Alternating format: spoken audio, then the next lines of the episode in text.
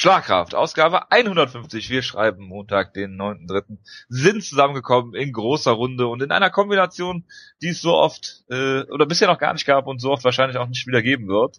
Äh, mal schauen. Ich begrüße zu meiner Linken äh, in altbekannter Manier unseren Schrittfotografen, den Jonas. Ja, servus. Und zu meiner Rechten äh, aus dem Forum ein langjähriger Hörer und äh, ja, er war der Einzige, der Feedback geschrieben hat. Äh, letzte Woche wahrscheinlich auch der Einzige, der die Ausgabe gehört hat. Haben wir uns gedacht, laden wir direkt mal ein. Der äh, vom Forum bekannte äh, Freakman, der Christoph ist da. Grüß dich. Ja. Vielen herzlichen Dank, dass ich dabei sein kann. Guten Abend. Wir haben zu danken, wir haben zu danken. Und äh, ja, jeder neue Gast wird hier von uns eigentlich erstmal gefragt, wie er zum MMA gekommen ist. Deswegen, äh, bevor wir in Medias Res starten, uns dafür entschuldigen, dass der Wutke leider diese Woche verhindert ist und nicht über Matt Brown reden kann, äh, fragen wir dich natürlich, äh, wie bist du zum MMA gekommen? Äh, da sage ich jetzt ganz stumpf Brock Lesnar und auf Sport 1 lief nichts anders. Nein, also es war wirklich die Faszination an so einem Typen wie Brock Lesnar, gucken, was der in echt kann und dann irgendwie dran geblieben. Bei den ersten Kämpfen noch ähm, teilweise angewidert weggeguckt, weil ich das nicht verstanden habe und nach ein paar Kämpfen verstanden und sofort dran geblieben. War es nicht so, äh, was läuft da zwischen den sexy Sportclips? Äh, nee, das nicht. Okay. Da, ga, da gab's schon Internet und so, da brauchte man keine sexy Sporttipps. okay, gut, gut. Ja, Brock Lesnar ist ja auch eigentlich ein gutes Thema, womit wir direkt anfangen könnten, um mal eine genau. Überleitung von Pulitzer-Preisniveau hier äh, hinzulegen. ein ähm, Gerhard Delling. ein Gerhard Delling, ja, genau. Ähm, ja, der, die UFC hat ja scheinbar den Madison Square Garden gebucht, obwohl MMA ja im äh, Staate New York noch gar nicht legal ist äh, und wollten ihn oder wollen ihn in einem äh, Rubber Match gegen äh, Frank Mir sehen, äh, lieber äh, Christoph. Wie siehst du das? Ähm, es wäre sicherlich das, das eines der größten Matches in der jüngeren Vergangenheit, die die bucken könnten aus zahlenmäßigen Gründen. Sportlich ähm, steht auf einem ganz anderen Stern. Frank Mir würde sich ein Ast freuen, dass er das nochmal mitnehmen kann. Ähm, was ich da eigentlich ganz interessant fand, war Chaelson, der gesagt hat, nee, sowas darf nicht nach New York. Den muss man erstmal die kalte Schulter zeigen, wenn sie es erlaubt haben. Und ähm, ja, da kann man so stehen, wie man will, aber das äh, würde sicherlich einige Rekorde brechen, sollte Brock Lesnar wiederkommen. Äh, ich glaube, ähm, da gibt's ja auf jedem Board, auf dem Cyborg einen Stress, ob im WWE-Forum oder dann Ding bei uns, MMA-Bereich, ob er wirklich kommt oder nicht. Aber wenn, macht mir am meisten Sinn und dann ähm, werden wir sehen, wie das Internet zusammenbricht, glaube ich. Was würdest du denn tippen an Beiß? So locker aus der Hüfte.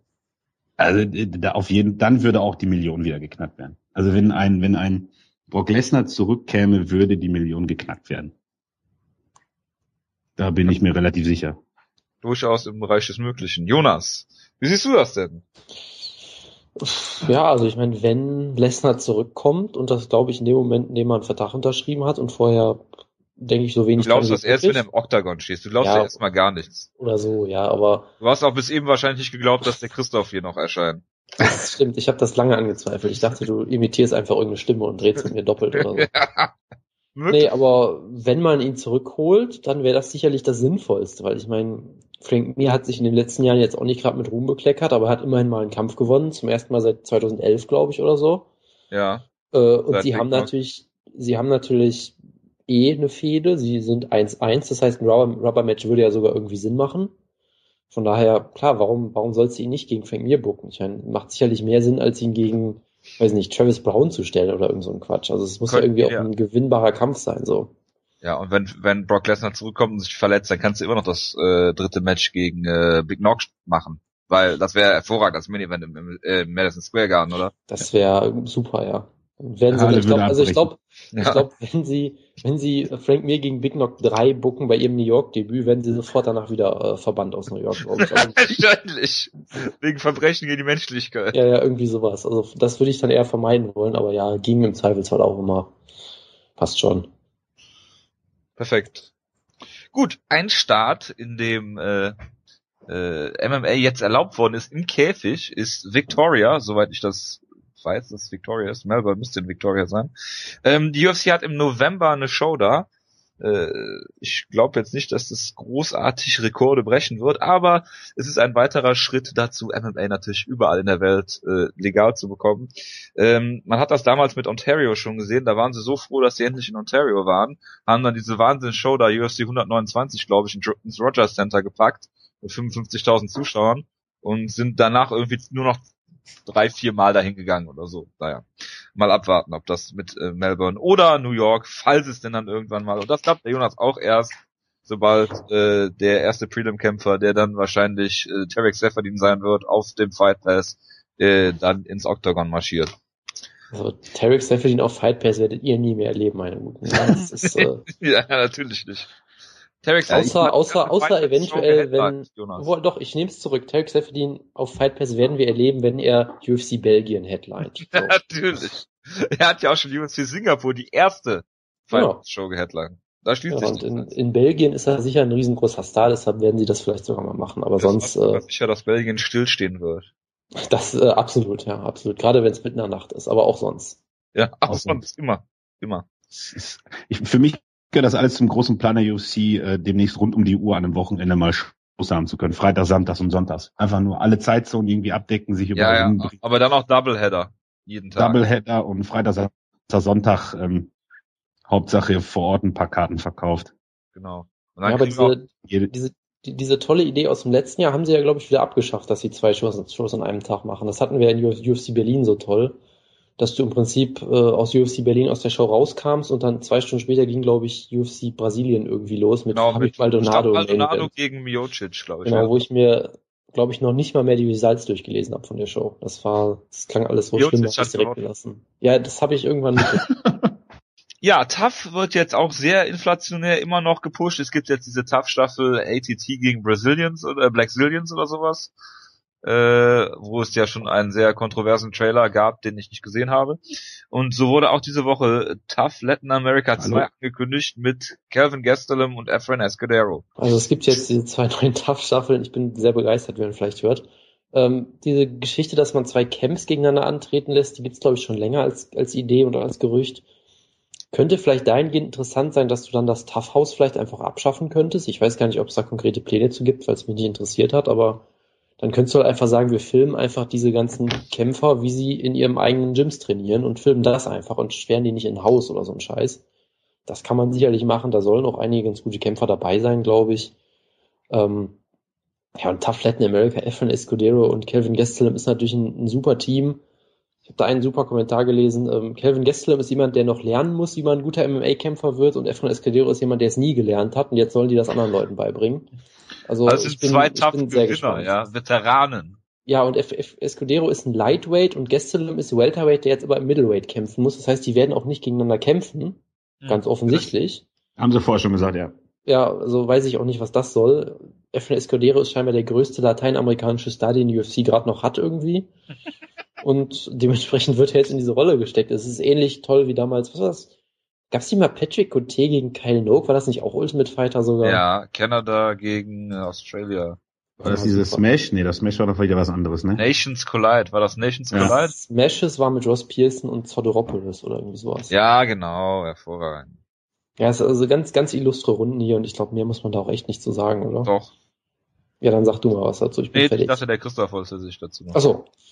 Äh, für, äh, ich, die versuchen einfach irgendwie das Format äh, bisschen aufzupeppen und ähm, haben es, glaube ich, jetzt äh, in beide Richtungen verbockt. Also das mit den Camps halte ich für weniger spannend, als man das denken könnte, ähm, weil untereinander wird da sicherlich nichts passieren und in jeder Folge dürfen wir uns anhören, ja, wenn ich gegen den im Finale ran muss, dann kämpfe ich nicht oder irgendwie so ein, so ein Kram. Und ja, bei Latin America die Coach-Auswahl, die macht halt überhaupt keinen Sinn, wie Jonas schon gesagt hat. Also ähm, ich bin absoluter Gastelum-Fan und weiß ehrlich gesagt nicht, ähm, was er sich da. Also klar, kann man das Angebot ausschlagen, ich glaube nicht, aber macht keinen Sinn. Vorne und hinten nicht. Wir sind alle Gastelum-Fans, bis auf den Jonas, der immer noch sagt, dass Rick Story den Kampf gewonnen hat. Wie siehst du ja. das eigentlich? Nee, absoluter Gastelum-Fan und natürlich äh, war das ein Sieg von Gastelum. Ja. Danke. Du bist sehr, sehr, sehr äh, gerne öfter herzlich willkommen. Ja. Ähm, ja, ich ja, finde also übrigens gut, dass du zugegeben hast, dass du eine sehr subjektive Sicht auf die Sache hast. Was, was Jojo ja nie zugeben Bei, bei Gesslem habe ich eine sehr subjektive die durch objektive Fakten gestützt ist. Absolut. Kann ich dir nur hundertprozentig, ach, wir spielen uns hier die Bälle zu, das ist ein Traum. Äh, ja. Was ich noch sagen wollte, bei ATT ist natürlich interessant, vielleicht kommt Thiago Silva wieder.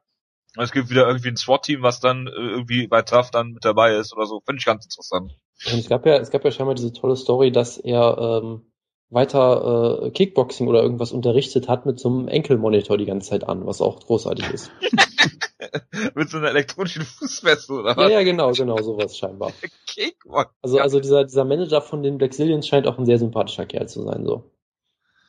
Manager? gibt, gibt's ja vielleicht doch mehr Action, als man erwarten konnte. Ist das Alex Davis? Ist der das? Äh, nee, ich, mir fällt der Name aber gerade nicht ein. Glenn Johnson, glaube ich, kann das sein? Dem gehört ja auch irgendwie dieses, das ist irgendwie so ein Typ, der relativ viel Kohle hat, dem gehört auch dieses Jacko, glaube ich, was die alle tragen. Und Ach so, Jacko. Der managt auch noch Kämpfer, der macht irgendwie so 17 Sachen gleichzeitig, was auch alles so ein bisschen merkwürdig ist, aber so. es ist halt MMA. Bestimmt ein äh, besserer Manager als Mike Hogan. Das würde jetzt auch nicht viel heißen, das kann sehr gut sein. Ja, dann reden wir darüber, äh, Peter Sobotta ist verletzt, deswegen Blöd für die Leute, die schon Karten für UFC Polen haben.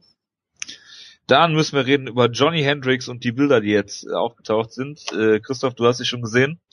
Äh, er sieht äh, grundsätzlich mal viel, viel besser aus als zu Zeiten der deutsche Diet. Ja, also ähm, diese, diese Bilder, wie er da sein Steakhouse-Restaurant eröffnet und auch sonst, ähm, er sieht wirklich schon sehr, sehr gut aus für eine Woche vorm Kampf. Also ähm, es ist ja jetzt nicht irgendwie jetzt übermorgen Wayans. Er sieht schon wirklich so aus, als hätte er überhaupt keine Probleme. Er hat ja immer gesagt, er folgt der deutsche Diet eigentlich noch. Von wegen mit seiner Frau bereitet er da die Essen vor und so. Also er wollte da jetzt irgendwie noch nicht nachtreten, zumindest habe ich da noch nichts gelesen. Ähm, aber so fit, glaube ich, war er schon lange nicht mehr, dass er so vorbereitet war. Während er Steak ist. Und das zwar nicht zu wenig. Ja, äh, Jonas, wie siehst du das denn? Du bist ja Fan der Deutsche Diet. Ja, ich bin ganz großer Fan von, von, Mike Dolce und ich finde, es spricht schon für Mike Dolce, dass man ihn scheinbar sehr gut durch ein Steakhouse ersetzen kann. Von daher bin ich eigentlich sehr begeistert, was diese Entwicklung angeht. ja, er verteilt ja, der, er macht's ja richtig, er verteilt ja nicht so viele äh, Neuigkeiten, aber ich denke, so einer wie Johnny Hendricks hatte vor allem das Problem mit der Disziplin und da war Deutsche sein, richtig, ja. Da war Deutsche sein grinsender Aufpasser. Ich glaube, das ist wichtiger, als dass wirklich die Mahlzeiten dann dementsprechend aussahen, weil das kriegt man, glaube ich, auch hin, ohne ähm, großen Ausbildung gemacht zu haben, was der in seinen Rezeptbüchern drin hat. Ähm, und wenn Hendricks jetzt mal, ja, wenn Hendricks jetzt mal woanders einen Schub zur Disziplin kriegt, dann ähm, verstehe ich nicht, wieso man dann überhaupt auf so einen Deutsche zurückgreifen muss, ehrlich gesagt. Und der also soll auch größte, schweineteuer sein, ne? Das, das größte ja. Problem von Hendrix war ja scheinbar immer, dass er einfach so ähnlich wie Rampage Jackson gerne auch mal, dass er halt zwischen den Kämpfen sich total hochgefressen hat einfach. Ja. Und dann halt sein Camp irgendwie anfangen musste mit, äh, bei, bei Rampage gab es auch mal diese Gerüchte, dass er sein Camp mit 250 Pfund anfängt ja, ja, genau. und dann erstmal Diät machen muss und dann erst anfangen kann, Gewicht zu cutten und all sowas und dann halt eben nicht vernünftig trainieren kann im Prinzip, weil er nur Gewicht verlieren muss. So, das war ja bei, bei Hendrix auch so das Problem, immer. Ja. Rampage, der sich heimlich die, da hat Deutsche mal gesagt, der hat sich heimlich die Schokoriegel gekauft und er hat ihn dann mit Vollkorntoast und Nutella versucht zu besänftigen. Sein inneres Schokomonster. Und es hat nicht gereicht und Rampage hat trotzdem weiter gefuttert und dann Tanke sich die teuren Riegel gekauft, weil er einfach nicht ohne konnte. Mit seinem, ist auch schwer mit zu arbeiten dann. Ist er bestimmt mit seinem Monster Truck schnell zur Tanke gefahren, hat noch fast irgendeine Frau überfahren, ist wieder durchgedreht ja. und dann wird das mit dem Weight Cut natürlich nichts, das stimmt. Nee. Ach, herrlich, herrlich, herrlich, herrlich. Äh, ja, in der Sportbild gab es jetzt einen Artikel. Und zwar zu Ronda Rousey. Mit der Überschrift, dass sie jeden Mann in ihrer Gewichtsklasse schlagen kann. Äh, abgesehen von der Gewichtsklasse, ich zitiere ja immer dieses hervorragende Giga Musasi Trainingsvideo mit Ronda Rousey, was jetzt auch German MMA Supporters mit dem Stichwort Reality Check versehen äh, entdeckt hat. Ähm, ja. Gegen, den, gegen den Light Heavyweight zu grappeln oder ein Middleweight ist natürlich ein großer Reality-Check, das ist immer richtig. Da kannst du auch gleich irgendwie das Grappling-Match von Fedor und Shinya Oki unter, den, unter den richtigen Bedingungen Kane Velasquez schlagen könnte. Ja, das nimmt doch eh keiner ernst, was sie da Ja, das bestimmt das keiner ernst. Ja, also warum reden wir dann drüber? Wir reden ja gar nicht darüber. Wir reden so, darüber, gut, sorry, ob dieser Artikel ja. äh, dem Sport gut tut. Dass die Sportbild, eine Zeitung mit einer gewissen Auflage in Deutschland, Allein, dass die drüber reden, dass es eine Ronda Rousey gibt, ist das gut oder eher schlecht? Das ist doch Woodkes Theorie, wenn ich da mal kurz. Woodkes Theorie ist ja äh, im Main Event irgendeine Freakshow veranstalten und dann werden die Leute sich schon noch dran erinnern, um welchen Titel es davor ging. Ähm, ich bin ein bisschen skeptisch, aber äh, wir haben es ja bei der Bild gesehen, die ein bisschen, also die einiges besser geworden ist, was, was auch die Berichterstattung angeht. Ähm, bei mir ist die Hoffnung noch nicht gestorben. Ähm, ich bin da jetzt auch nicht so der Mainstream-Gegner, also da darf ruhig ein bisschen mehr ernste Aufmerksamkeit kommen. Hab mich schon gewundert, bei Spox.com kommt im Moment gar nichts mehr über die UFC, was ich ein bisschen äh, komisch finde. Also vielleicht klappt es halt darüber. Mit, mit hm? Spox hatten die doch eigentlich irgendwie so eine Partnerschaft, oder nicht? Da war doch ja, irgendwas. also ähm, Hat nicht sogar Oliver Moment, Kopp für die also geschrieben? Ich, ich Irgend, glaub, irgendwas ja. war da, glaube ich. Ja. ja. gut, der hat jetzt, der muss jetzt die Schalke, lass mir das. Ähm, Gut, Jonas, hast ja, du noch also, eine Meinung dazu? Da findest du wie immer alles scheiße. Ich würde da jetzt nicht zu viel reininterpretieren, weil dass es mit der also, Bild eine Zusammenarbeit gibt, ist ja bekannt. Ich meine, sie haben ja auch ähm, Springer. Sie haben ja, sie haben ja auch äh, die, die UFC Berlin Highlights damals im, im Stream gezeigt, ja. war das, glaube ich, ne? Mhm. Von daher, und da gab es ja überraschend viele positive Artikel auf einmal, was, was ja auch äh, eine sehr große Kehrtwende war im Vergleich zu früher. Also von daher würde mich das jetzt auch nicht schockieren, wenn die da mal ein Artikel hier und da unterkommt. Und ich meine, ich weiß halt auch nicht, Rousey strahlt halt so ein bisschen über den Sport hinweg. Auf jeden oh. Fall, gerade auch mit diesen Mann gegen Frau Geschichten. Da kann ihrer Mutter da hat irgendwie jeder eine dumme Meinung zu und jeder möchte drüber reden. Das passiert halt mal. Ich würde da jetzt nicht. Wie ist denn deine Meinung dazu? Ich werde dazu nichts mehr sagen. ähm, mehr? Du hast mal was dazu gesagt? Äh, bestimmt schon mal, ja. Nee, aber ich würde da jetzt nicht zu viel reinterpretieren und gleichzeitig es ist halt Bild, da wird für UFC Berlin bestimmt auch wieder ein bisschen was passieren, von daher, ja. Aber so, solange es so, solang's nicht wieder irgendwelche Slideshows bei N24 sind über Alexa Grasso, ist mir alles recht. Tja, jede Presse ist doch gute Presse. Tja. Aber äh, ich habe ich hab mal ein Bildinterview mitbekommen mit Nick Backstage bei UFC Berlin. Das ist schon lustig. Hat ein Gegner, Judoba, der hat schon stark geblutet, ne? Ja. ja, gut, lassen wir das. Ähm, Kampfankündigung. Josh Kostek kämpft wieder. da muss ich schmunzeln, weil äh, Killer B sich leider verletzt hat und jetzt muss oder darf oder kann oder wie auch immer Josh Koscheck gegen Eric Silver kämpfen. Das ist, das ist doch hervorragend, nachdem er sich so mit Ruhm bekleckert hat in seinem letzten Kampf gegen äh, die Submission-Maschine Jake Ellenberger. Was ich noch ganz kurz sagen möchte vorher, ich hatte ja so eine Theorie damals gehabt über Benson Henderson, dass er jetzt zu Donald Cerrone wird, nachdem er gegen den verloren hat. Und er hat ja auch sofort gesagt, ich nehme den Kampf gegen Eric Silver an. Also er ist wirklich der neue Cerrone und will einspringen, aber aus irgendeinem Grund haben sie sich geschieden, nee, Benson Henderson, den nehmen wir nicht, lass Josh Koscheck nehmen. Was eine super Idee ist und also ich weiß nicht, das Problem ist halt für mich, Koscheck kann vielleicht sogar gewinnen, weil Eric Silver halt auch bei weitem nicht so gut ist, wie er oft aussieht in seinen Siegen. Ja, nach der ersten Runde geht da meistens gar nichts mehr. Das ist halt so ein Kämpfer, wo du dir halt für dich entschieden hast, den hype ich jetzt nicht ja gut, das kann man sich durchaus entscheiden, wenn man sich die Kämpfe von ihm so einmal anguckt. Also ich glaube halt wirklich, dass es für Koscheck fast schon lose-lose ist, weil wenn er gewinnt, dann wird er vermutlich nicht so wirklich beeindruckend aussehen und alle werden sagen, ja gut, das war nur, weil Eric Silver wieder Scheiße gebaut hat. Und wenn er verliert, dann wird er furchtbar ausgelockt, glaube ich. Also eigentlich kann Koscheck hier fast gar nichts gewinnen, habe ich das Gefühl. Ja, also ich glaube, wenn er das gewinnen würde, dann nee, dann wäre schon der das Hauptaugenmerk auf äh, den den Turnaround, den er dann hingeschafft hat. Aber ich könnte mir vorstellen, vielleicht hat er nur noch den Kampf auf dem Vertrag.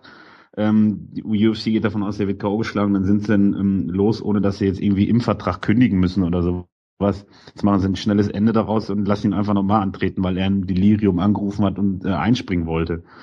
Wahrscheinlich. Also er hatte, hatte immer noch Schaum vor Mund, hat gesagt, ja, den Kampf nehme ich noch. ja, ja, und hat vergessen, dass er sein letzter im Vertrag war und Dana freut sich schon, dass er keine Verhandlungen mehr macht. Ich, also ich kann es mir nicht anders vorstellen. Ich, es macht keinen Sinn eigentlich. Ja. ja, es macht, also ansonsten macht für mich keinen Sinn. Aber ich glaube, wenn er das gewinnen würde, ähm, nee, dann ist schon das Hauptaugenmerk auf ihm und nicht, wie schlecht Silver ausgesehen hätte. Weil ähm, nach der Leistung, die er jetzt gerade gezeigt hat und dann so kurzfristig in dem Alter und was man dann alles für Geschichten rausholen kann, Veteran und so oft Top schon, eins. ja, so oft schon Verein von Kopf gekriegt und er schafft es trotzdem noch on Short Notice und sowas, dann, ähm, dann wird er das danach wahrscheinlich wieder einen Kampf kriegen, wo er richtig schlecht aussieht und dann ist mal ganz woanders die Landkarte. Von Im ihm. Roy McDonald. Was ich, was ich auch gerade sehr schön finde, ich bin gerade auf, auf Sherlock, da listen die ja auch die zukünftigen Kämpfe und hier steht dann, Eric Silver hat einen upcoming fight against unknown fighter. Also sie wissen ja. scheinbar nicht, wer Josh Koscheck ist. Ja, ist doch okay. Ja. Weil was musst du machen? Eric Silver muss einen Jab zeigen, dann hast du Josh Koscheck gebrochen. Für ewig. Stimmt, dann, dann poolt er sich wieder den Rest des Kampfes im Auge rum und verliert. Ja, das ist genau. echt, also gerade nach, nach, nach der Art und Weise, wie er gegen Ellenberger gekämpft hat, hat er gar nicht so schlecht angefangen, hat einen Takedown geschafft, das war fast schon so Vintage Koscheck Double Leg.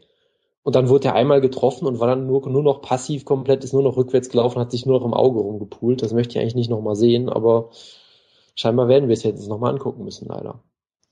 Ja, aber wir freuen uns doch auf Josh Koscheck gegen äh, Yushin Okami im Main Event bei äh, What's Years of Fighting. Oder du kannst auch äh, Palhares buchen gegen äh, ja, also wenn er, wenn, wenn das mit dem Auge noch nicht schlimm genug ist, dann lass ihm noch ein Bein ausreißen, das passt wunderbar ins Bild. Also, ja, super.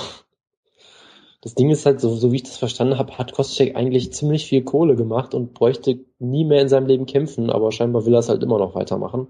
Was halt auch immer so ein bisschen tragisch ist, aber. Ja gut, du hast ja auch wieder naja. Quellen, die äh, kannst du hier nicht nennen. Das ist richtig, ja. Das sind äh, geheime Informanten hier, die ich habe. Nächster Kampf und ich freue mich drauf, er ist endlich offiziell bestätigt. Carlos Condit gegen Thiago Alves. Bis jetzt, bis sich Thiago Alves verletzt. Obwohl Condit ja auch relativ verletzungsanfällig ist, jetzt mal abgesehen vom Kreuzbandriss. Ja, er war jetzt halt ewig weg. Ne? Also bin ich immer gespannt, wie er zurückkommen wird jetzt. Ähm, von daher, es ist ein wunderbarer Kampf. Es ist so ein bisschen so ein Kampf, die man auch, wo man denkt, man ist irgendwie im Jahr 2009 auf einmal oder so. Es ist, äh, wirkt irgendwie schon so, so ein bisschen so, so, so ein Vintage-Kampf schon, aber auf dem Papier klingt das unfassbar gut. Beide sind extrem aggressiv, äh, beide sind sehr unterhaltsam und ich bin sehr, sehr gespannt, wie der Kampf läuft. Weil Alves sah eigentlich wirklich nicht gut aus gegen Jordan Mean bis er halt diesen perfekten Kick gelandet hat. Und bei Condit, der hat sich im Knie, glaube ich, alles gerissen, komplett einmal durch. Da weiß man auch nicht, wie der jetzt zurückkommt. Also da bin ich auf jeden Fall sehr gespannt drauf. Kann nicht nur so, unter also Condit überhaupt wiederzusehen, ähm, das ist sowieso immer so eine Riesenleistung, gerade mit diesen Knien, wenn die einmal durch sind, da ist noch die größte Frage, wie die wieder zurückkommen mit jemand, der so technisch war, ähm, Beinarbeit, Kicks und sowas alles, das ist ja, ähm, bevor man ihn wieder im Oktagon sieht, alles in Frage gestellt, meiner Meinung nach. Aber ich freue mich dann auch, ihn wiederzusehen, weil er wird sofort wieder, denke ich, ähm, auch in der Division eine Rolle spielen. Also die werden ihn nicht dann irgendwie lange parken. Ähm, kann man sich nur darauf freuen. Ja, ich meine, Dominic Cruz war ja zwei Jahre weg mit äh, Kreuzbandriss und dann Kreuzband irgendwie nicht angenommen und nochmal operiert und wie der zurückgekommen ist, hat man ja äh, hat man ja gesehen, war sehr beeindruckend. Ja. Also von daher, das gibt's, gibt's durchaus. Oder GSP ist ja nach seinem Kreuzband auch äh, wieder gut zurückgekommen.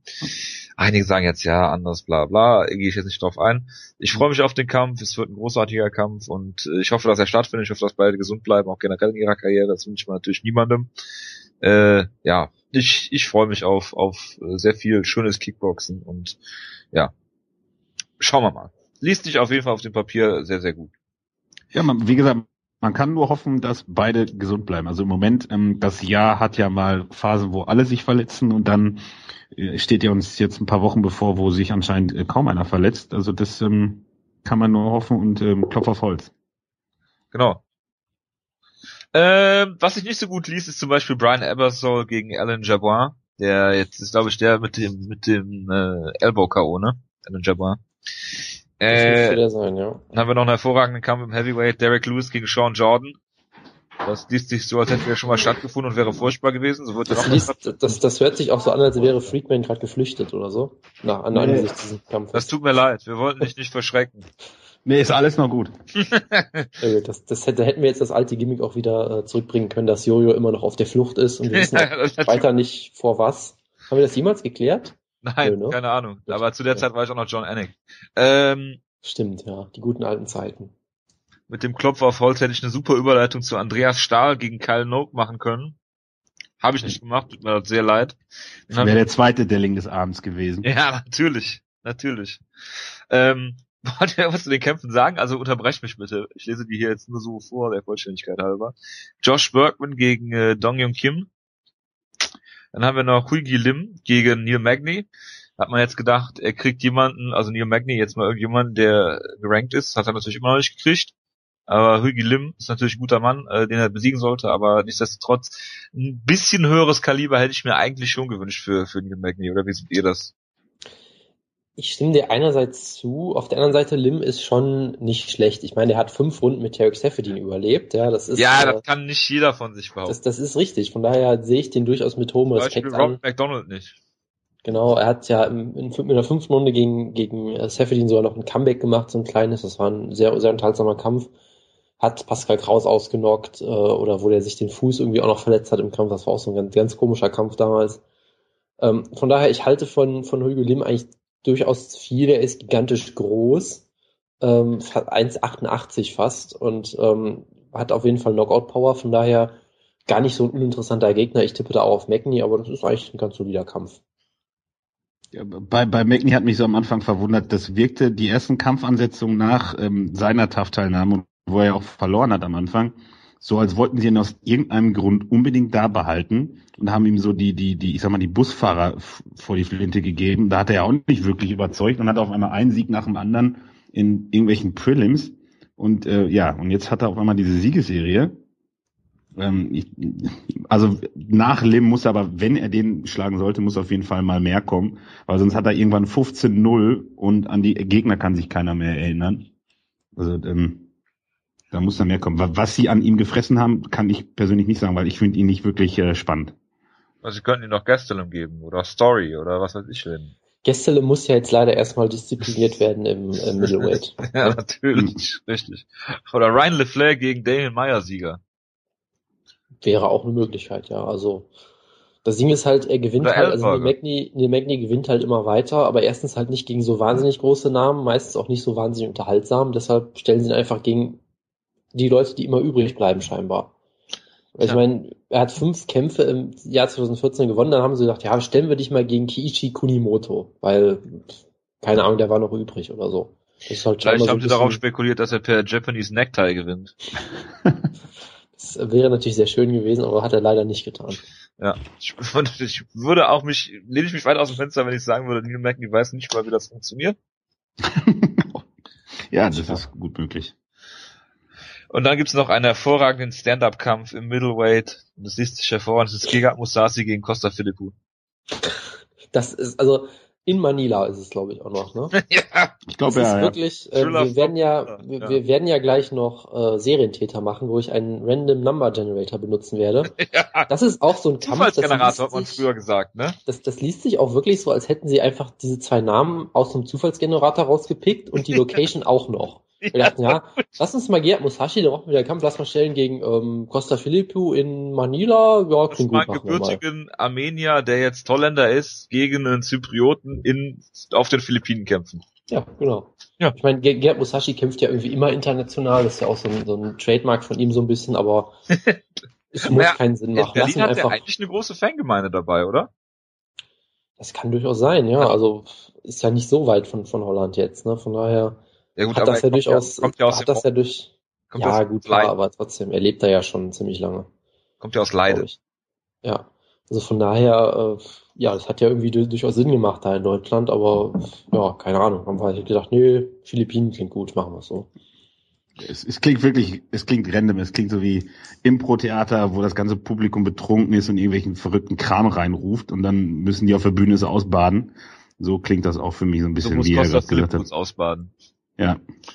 Und extra dafür nach äh, da drüben reisen. Also äh, ja, kann aber sich ein bisschen umgucken, Urlaub machen davor oder da. Was auch lustig ist, ist, dass ich gerade über so Zufallskämpfe wir hier reden und ich lese gerade, als ich die Karte aufmache, Ross Pearson gegen Sam Stout.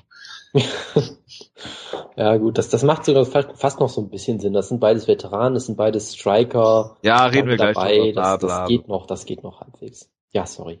Ja. Gut, äh, dann machen wir mal äh, weiter mit dem Random Number Generator. Wir haben 2, 4, 6, 8, 10, 12 Kämpfe. Der erste ist wie immer der Main Event und der letzte ist dann der Opener, also der 12. Dann drücke ich mal auf den Knopf hier. Und der Christoph, der darf bitte Stopp sagen. Also ich, ich habe die Ehre. Ich habe ja. eigentlich einen Number Generator, wo man nur einmal draufdrückt und gar nicht Stopp sagt, aber äh, Ja, das ist aber scheiße. Dann such jetzt einen anderen. Oh ja, dann äh, ist ja furchtbar hier. Ja, sonst hätte ich, hä, da, okay. Du kannst auch mehrfach da drauf drücken, oder nicht? Das kann ich natürlich, ja, dann mache ich das so. Ja, das ist natürlich sehr clever von dir, Jonas. Ja, Entschuldigung. Dann so. kannst du auch sagen, welche Nummern oder welche Kämpfe uns alle durch die Lappen gegangen sind. Genau, sag einfach irgendwann Stopp. Stopp. 10. Oh je, nee. Ja, Sergio Pettis gegen Ryan Benoit. Ach, das Ja, Sergio Pettis gegen Ryan Benoit. Ach, das ist doch wunderbar. Gottes Willen. Jetzt muss ich wieder Sherlock öffnen, weil Ryan Benoit keinen äh, Wikipedia-Artikel hat.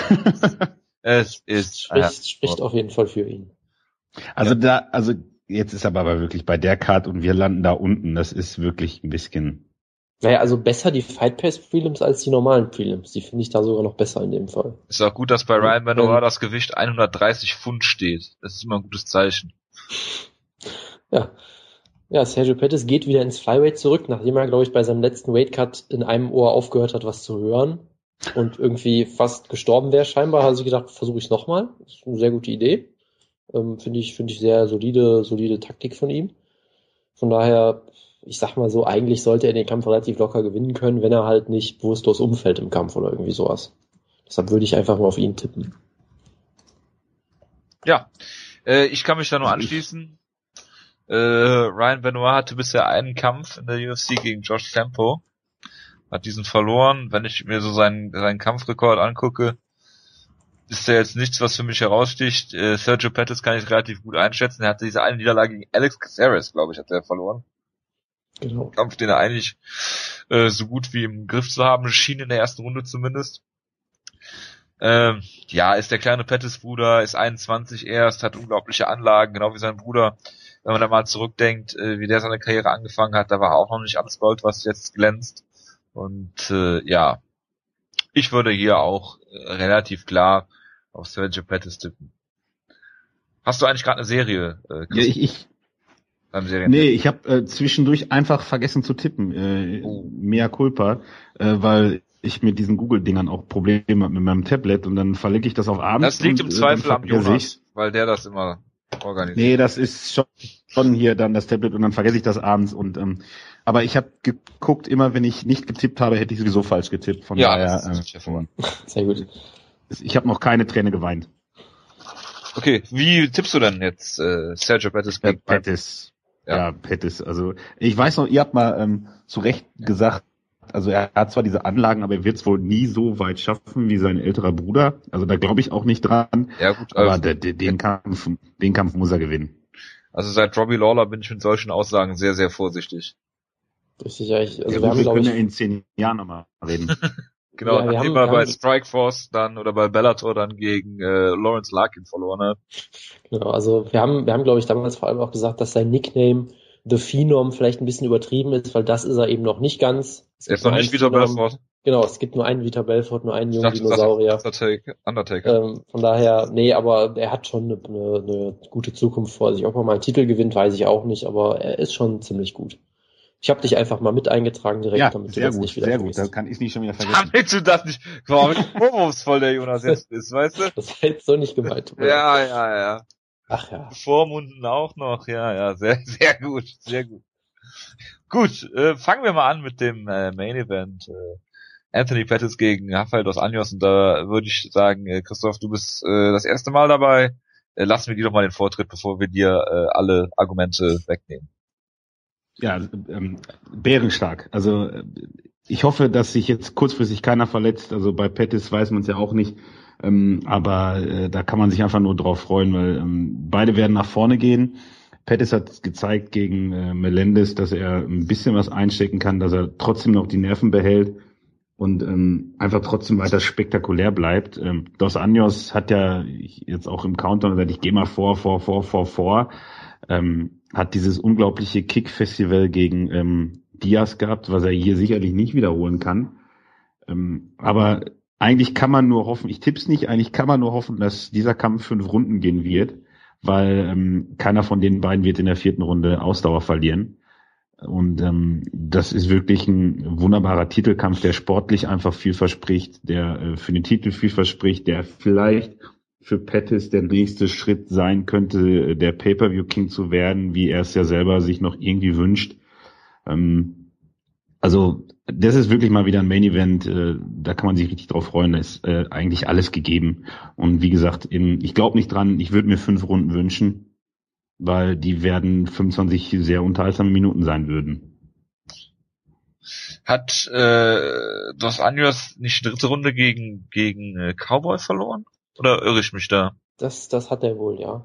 Wobei okay. das ja nicht unbedingt an der Cardio liegen muss. Cowboy nein, nein, auch, natürlich nicht. Ich erinnere mich nur gerade daran zurück, wann, wann, wie, wie Ja, ich meine, ich, ich frage mich gerade, ob, ob Donald Cerrone jemals eine dritte Runde verloren hat. Ich meine, gegen Nate Diaz hat er auch gewonnen damals die dritte. Der wird halt mit der Zeit immer besser am. Naja, naja.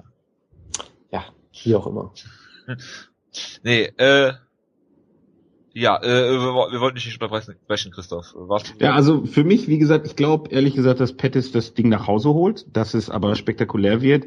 Ähm, Dos Anjos wird einiges verpacken können. Ähm, also das wird kein schneller K.O. Ich könnte mir ähnlich vorstellen, dass es wie bei Melendez ähm, eine Submission von Pettis wird, die irgendwie spektakulär vielleicht eingesprungen, weiß der Teufel was, nach einem Flying Knee oder ähm, dritte Runde frühestens aber auch nicht viel später. Also ähm, ich sehe dann Finish von Pettis und bis dahin wird das ein Feuerwerk geben. Ähm, Dos Anjos wird sicherlich für den, zu dem äh, Versuchen K.O. zu schlagen, was er nicht hinkriegen wird. Ähm, die Kicks wird er nicht so bringen können wie gegen Nate Diaz. Und ähm, ja, zu Boden nehmen oder sowas, das wäre ja verrückt. Also äh, ich gehe davon aus, er wird offensiv striken und sich ein paar Konter holen und dann wird das irgendwann Pettis für, für eine Submission nutzen. Und ähm, bis dahin kriegen wir keine Sekunde Pause beim, beim Gucken. Hervorragend. Das, äh, dann hast du mir meine Frage schon vorweggenommen, wie er den Kampf beendet. Äh, dann hören wir mal den Jonas an, was du zu dem Kampf sagst. Ja, ich bin eigentlich ähnlich begeistert. Also es ist ein wunderbarer Kampf. Pettis ist immer äh, sehenswert. Und ja gut, gegen Clay wieder war jetzt ein bisschen nicht so toll, aber gut, im Prinzip ist er immer sehr, sehr gut und sehr unterhaltsam. Also willst du jetzt, aber was interessant ist, dass beide gegen Clay Guida verloren haben, ne? Das, das ist wirklich interessant, ja. Auf, auf sehr merkwürdige Arten auch. Ich meine, Pettis mit einer Decision, die viele auch für ihn gesehen haben und Dos Anjos, weil ihm der Kiefer gebrochen wurde bei einem, ja, bei einem, bei einem Slam oder irgendwie sowas und er dann tappen musste. Also es war auch sehr, ein total absurder Kampf damals. Ja. Und das Ding ist halt, ich würde halt einfach sagen, der Dos Anjos, der damals gegen Guida gekämpft hat, ist ein komplett anderer als der, der jetzt heute hier kämpft. Weil er hat sich noch immer so viel verbessert. Ich meine, er kam mal als im Prinzip reiner Grappler in die UFC, der damals mit dem absurdesten Uppercut der Menschheitsgeschichte ausgenockt wurde, wo Jeremy Stevens, glaube ich, ungefähr drei Meter Anlauf genommen hat und irgendwie mit, mit dem Uppercut vom Boden gestartet hat und dann diesen absurden Uppercut gezeigt hat, wo du wirklich in Slow Motion sehen konntest, wie ihm die Augen wegrollen und alles. Und hat sich halt extrem gemacht seitdem. Ist jetzt ein richtig, richtig guter Striker geworden. Ich meine, er hat Don Cerrone äh, outstriked und zu Boden geschlagen. Er hat mal eben Benson Henderson ausgenockt, ja, also das ist unfassbar, wie er sich entwickelt hat. Ähm, und ich glaube, dass, dass er wirklich auch ein sehr intelligenter Kämpfer ist, der auch sehr gute Coaches hat und sich da unfassbar verbessert hat. Er hat ja auch in Thailand, nee, oder was, in Thailand oder bei Evolve irgendwo, da hat er auch trainiert hat auch mit Rafael Cordero trainiert, ist ein wunderbarer Striker geworden, hat sehr, sehr gute Kicks, hat da sehr viel Power auch dahinter. Sorry, dass hat ich ja ne lache, aber äh, Rafael Cordero trainiert ja auch Mark Munoz, aber das nur nebenbei. Ja, das, man kann jetzt nicht einen einzelnen Kämpfer unbedingt. Natürlich äh, nicht. Ne, also es ist halt durchaus schon der, der Shootbox-Pionier und all sowas. Von daher ja, äh, hat Nate Diaz fast das Bein amputiert damals. Äh, es hat natürlich immer noch eine gute Grappling-Basis. Ist jetzt nicht der beste Ringer der Welt, ist zumindest solide, aber Deshalb glaube ich halt auch, dass er sich vor allem im Stand abspielen wird, weil Pettis hat schon ziemlich gute Takedown-Defense. Und vom Rücken aus, du willst halt auch nicht in der Guard von Pettis liegen. Das geht halt auch irgendwie nie gut, so gefühlt. Von daher, ähm, ich glaube ja, dass wir in dem Kampf äh, gegen Melendez eigentlich die Art und Weise gesehen hat, wie man Pettis besiegen kann. Weil gerade für seine guten Kicks braucht er halt Platz. Also er kann halt, wenn er rückwärts läuft oder am Käfig steht, kann er halt diese Kicks nicht so gut abfeuern. Ja, wenn er rückwärts läuft, schon. Ja, aber nicht ja. so gut. Ne? Ja, aber er hat ja schon Rückwärtslaufen, hatte da Joe Lawson ausgenommen oder was? Irgendwie hat er Rückwärtslaufen ausgenommen. Aber wenn er am Käfig steht, klar, dann hat er jetzt keinen. Also äh, er hat, er hat auch durchaus gezeigt, dass er besserer Boxer geworden ist. Damit hat er Melendez im Prinzip erwischt, als Melendez halt zu ja. aggressiv wurde im Vorwärtsgehen, hat er ihn ja wunderbar ausgekontert und dieser, dieser schlechte Takedown-Versuch kam ja nur, weil er Melendez halt im Stand schon gerockt hat und dann sofort sich die Guillotine geschnappt hat. Also er ist auf jeden Fall deutlich besser geworden, aber er ist angreifbar. Ich meine, Melendez hat ihn outstriked in der ersten Runde sogar und hat besser gelandet als er, äh, weil Pettis halt äh, auf die Defensive ähm, fokussiert war und die Takedown-Defense und so weiter. Und ich glaube schon, dass ähm, Dos Anjos halt so einen Gameplan auch versuchen will. Vielleicht wird er auch versuchen, selbst Leg-Kicks zu landen und so weiter, damit Pettis eben nicht die komplette Hoheit über die Kicks hat und auch weiß, dass er sich nie, nicht alles erlauben kann. Und ja, er wird, ich glaube, ich glaube, er muss wirklich versuchen, das, was äh, Melendez da schon ziemlich gut gemacht hat, dass er das auch macht. Ich glaube auch weiterhin, dass Melendez halt in dem Kampf zu aggressiv wurde. Das siehst du bei Melendez ja immer, der will immer brawlen im Prinzip. Das hat er gegen Diego Sanchez schon gemacht, wurde da fast ausgenockt. Der will immer eigentlich brawlen. Ja. Das heißt, egal was für einen guten Gameplan er hat, irgendwann schmeißt er den dann doch aus dem Fenster und wird dann zu aggressiv. Deshalb, äh, ich könnte mir durchaus vorstellen, dass Dos Anjos Wenn du den Diaz-Bruder in deiner Ecke hast, genau, ja. ist das eigentlich immer der Gameplan. Das, das ist äh, sicherlich richtig. Ja, deshalb könnte ich mir halt durchaus vorstellen, dass Dos Anjos den ähnlichen Gameplan versucht und das halt ein bisschen intelligenter an, äh, angeht und ein bisschen weniger aggressiv und dass er damit durchaus Erfolg haben kann anfangs, aber ich glaube, das wird nicht ewig gut gehen, weil Pettis hat schon gezeigt, er kann sich unfassbar gut an sowas auch anpassen. Er hat äh, seinen Boxen stark verbessert auch. Ähm, und ich glaube, er wird Dos Anjas irgendwann erwischen und dann entweder komplett einfach direkt ausnocken oder halt vielleicht wieder so eine Szene, dass er ihn eben zu Boden schlägt und dann sich eine Submission holt, weil Pettis ist einer der dynamischsten Kämpfer, die es je im ganzen Sport gab und man hat auch gesehen, er braucht nur eine Chance. Wenn du einen wirklichen Fehler machst, dann kann er den sofort für einen Finish nutzen. Und Pettis ist halt berühmt dafür, dass er Leute finisht, die angeblich nicht finishbar sind. Ja, also dass er halt mal eben Gerd Melendez zum ersten Mal in seiner ganzen Karriere finisht oder auch Bendo submitted, als das noch als unmöglich galt im MMA und so weiter und so fort. Also von daher, ich glaube, Pettis wird einen Weg finden zu gewinnen. Es wird ein interessanter Kampf werden bis dahin, aber irgendwann wird er ihn finishen. Ich würde mal auf Knockout tippen. Ja. Also ich hätte ja Spaß, wenn Dos Anjos das mit den Kicks versuchen würde, wie gegen den Diaz, weil dann wird Pettis das einfach machen. Also so ein richtig schönes Kickfest einfach ähm, fände ich sogar sehr unterhaltsam. Ähm, ich glaube, er ihm wäre nicht gut geraten, das zu tun. Ich glaube auch, er, wenn er den Gameplan wie Melendez macht, ich glaube, er könnte ihn nicht so gut ausführen, wie Melendez es in der ersten Runde gemacht hat. Ähm, also deswegen ähm, glaube ich, geht er noch schneller auf den K.O.-Schlag und wird noch schneller überaggressiv, als es Melendez getan hat. Und ähm, ja, aber am schönsten fände ich ein Leck, also einfach Leckkick fest, durchgehen von beiden. Ich glaube, Nate Diaz kann bis heute nicht laufen. Ähm, und da vorher auch nicht. Ja, aber er konnte wenigstens noch seine Besorgung vielleicht machen. Ich denke, das Nick ihm, ihm immer noch äh, alles vorbeibringen muss. Er hat ja kein Geld für Besorgung. So viel nicht wie der verdient. Äh, von ja, daher. Ah, das mit, seinem, mit seinem großartigen Manager, der seinen äh, Preis nach unten ja. korrigiert hat. ja. Also der Manager war vielleicht froh, weil der konnte ihm nicht hinterherrennen danach ein paar Wochen. Genau, ne? natürlich. Aber, äh, also ich, ich fände es lustig, wenn die sich einfach gegenüberstehen würden und die ganze Zeit vors Bein treten. Ähm, aber wie gesagt, ich habe gesagt, also Pettis wird ihn irgendwann erwischen und dann für die Submission gehen. Das kann natürlich sein. Ähm, ja, ihr habt schon ziemlich viel zu dem Kampf gesagt. Äh, die, die Punkte, die ich auch ansprechen wollte, ähm, was was Gameplanning angeht. Also er hat ja im Prinzip ähm, mit, mit Ben Henderson und Nate Diaz zwei Leute in der Division, oder wenn du einen Cerrone noch mit dazu nimmst, drei Leute in der Division mit drei ganz unterschiedlichen Gameplans äh, im Prinzip auseinandergenommen. Ja, also Ben, äh, ben Henderson äh, K.O. geschlagen, ja, Diaz mit diesen, diesen Kicks immer wieder, Cerrone hin und wieder mal zu Boden genommen. Äh, also das, das macht er schon sehr, sehr gut. Die Frage ist, wie ist der Gameplan, um Pettis zu ähm, besiegen? Da habt ihr schon gesagt, richtig, äh, den Kampf hässlich machen, in den Käfig drücken, viel clinchen. Die Frage ist, ob das das Anjas drin hat, über fünf Runden. Weil du stellst, äh, Pettis kannst du so auf keinen Fall K.O. schlagen, in dieser Nahdistanz, kann ich mir nicht vorstellen. Ähm, deswegen, also äh, ich, ich finde es schwierig. Also Pettis ist auch kein langsamer Starter eigentlich, ja. Also er hat er hat äh, Bendo, Cerrone und Lawson in der ersten Runde gefinisht. Also ähm, das ist jetzt auch nicht so, als wenn du jetzt äh, wie, wie bei den, äh, wenn du wenn du die Cerrone-Kämpfe tippst, der grundsätzlich die erste Runde mal mal abgibt oder sowas. Das kannst du Pettis halt auch nicht vorwerfen, weil er halt von der ersten Sekunde an da ist. Und sobald du einen Fehler machst, äh, könnte ich mir halt auch vorstellen, dass er in der ersten Runde schon erwischt.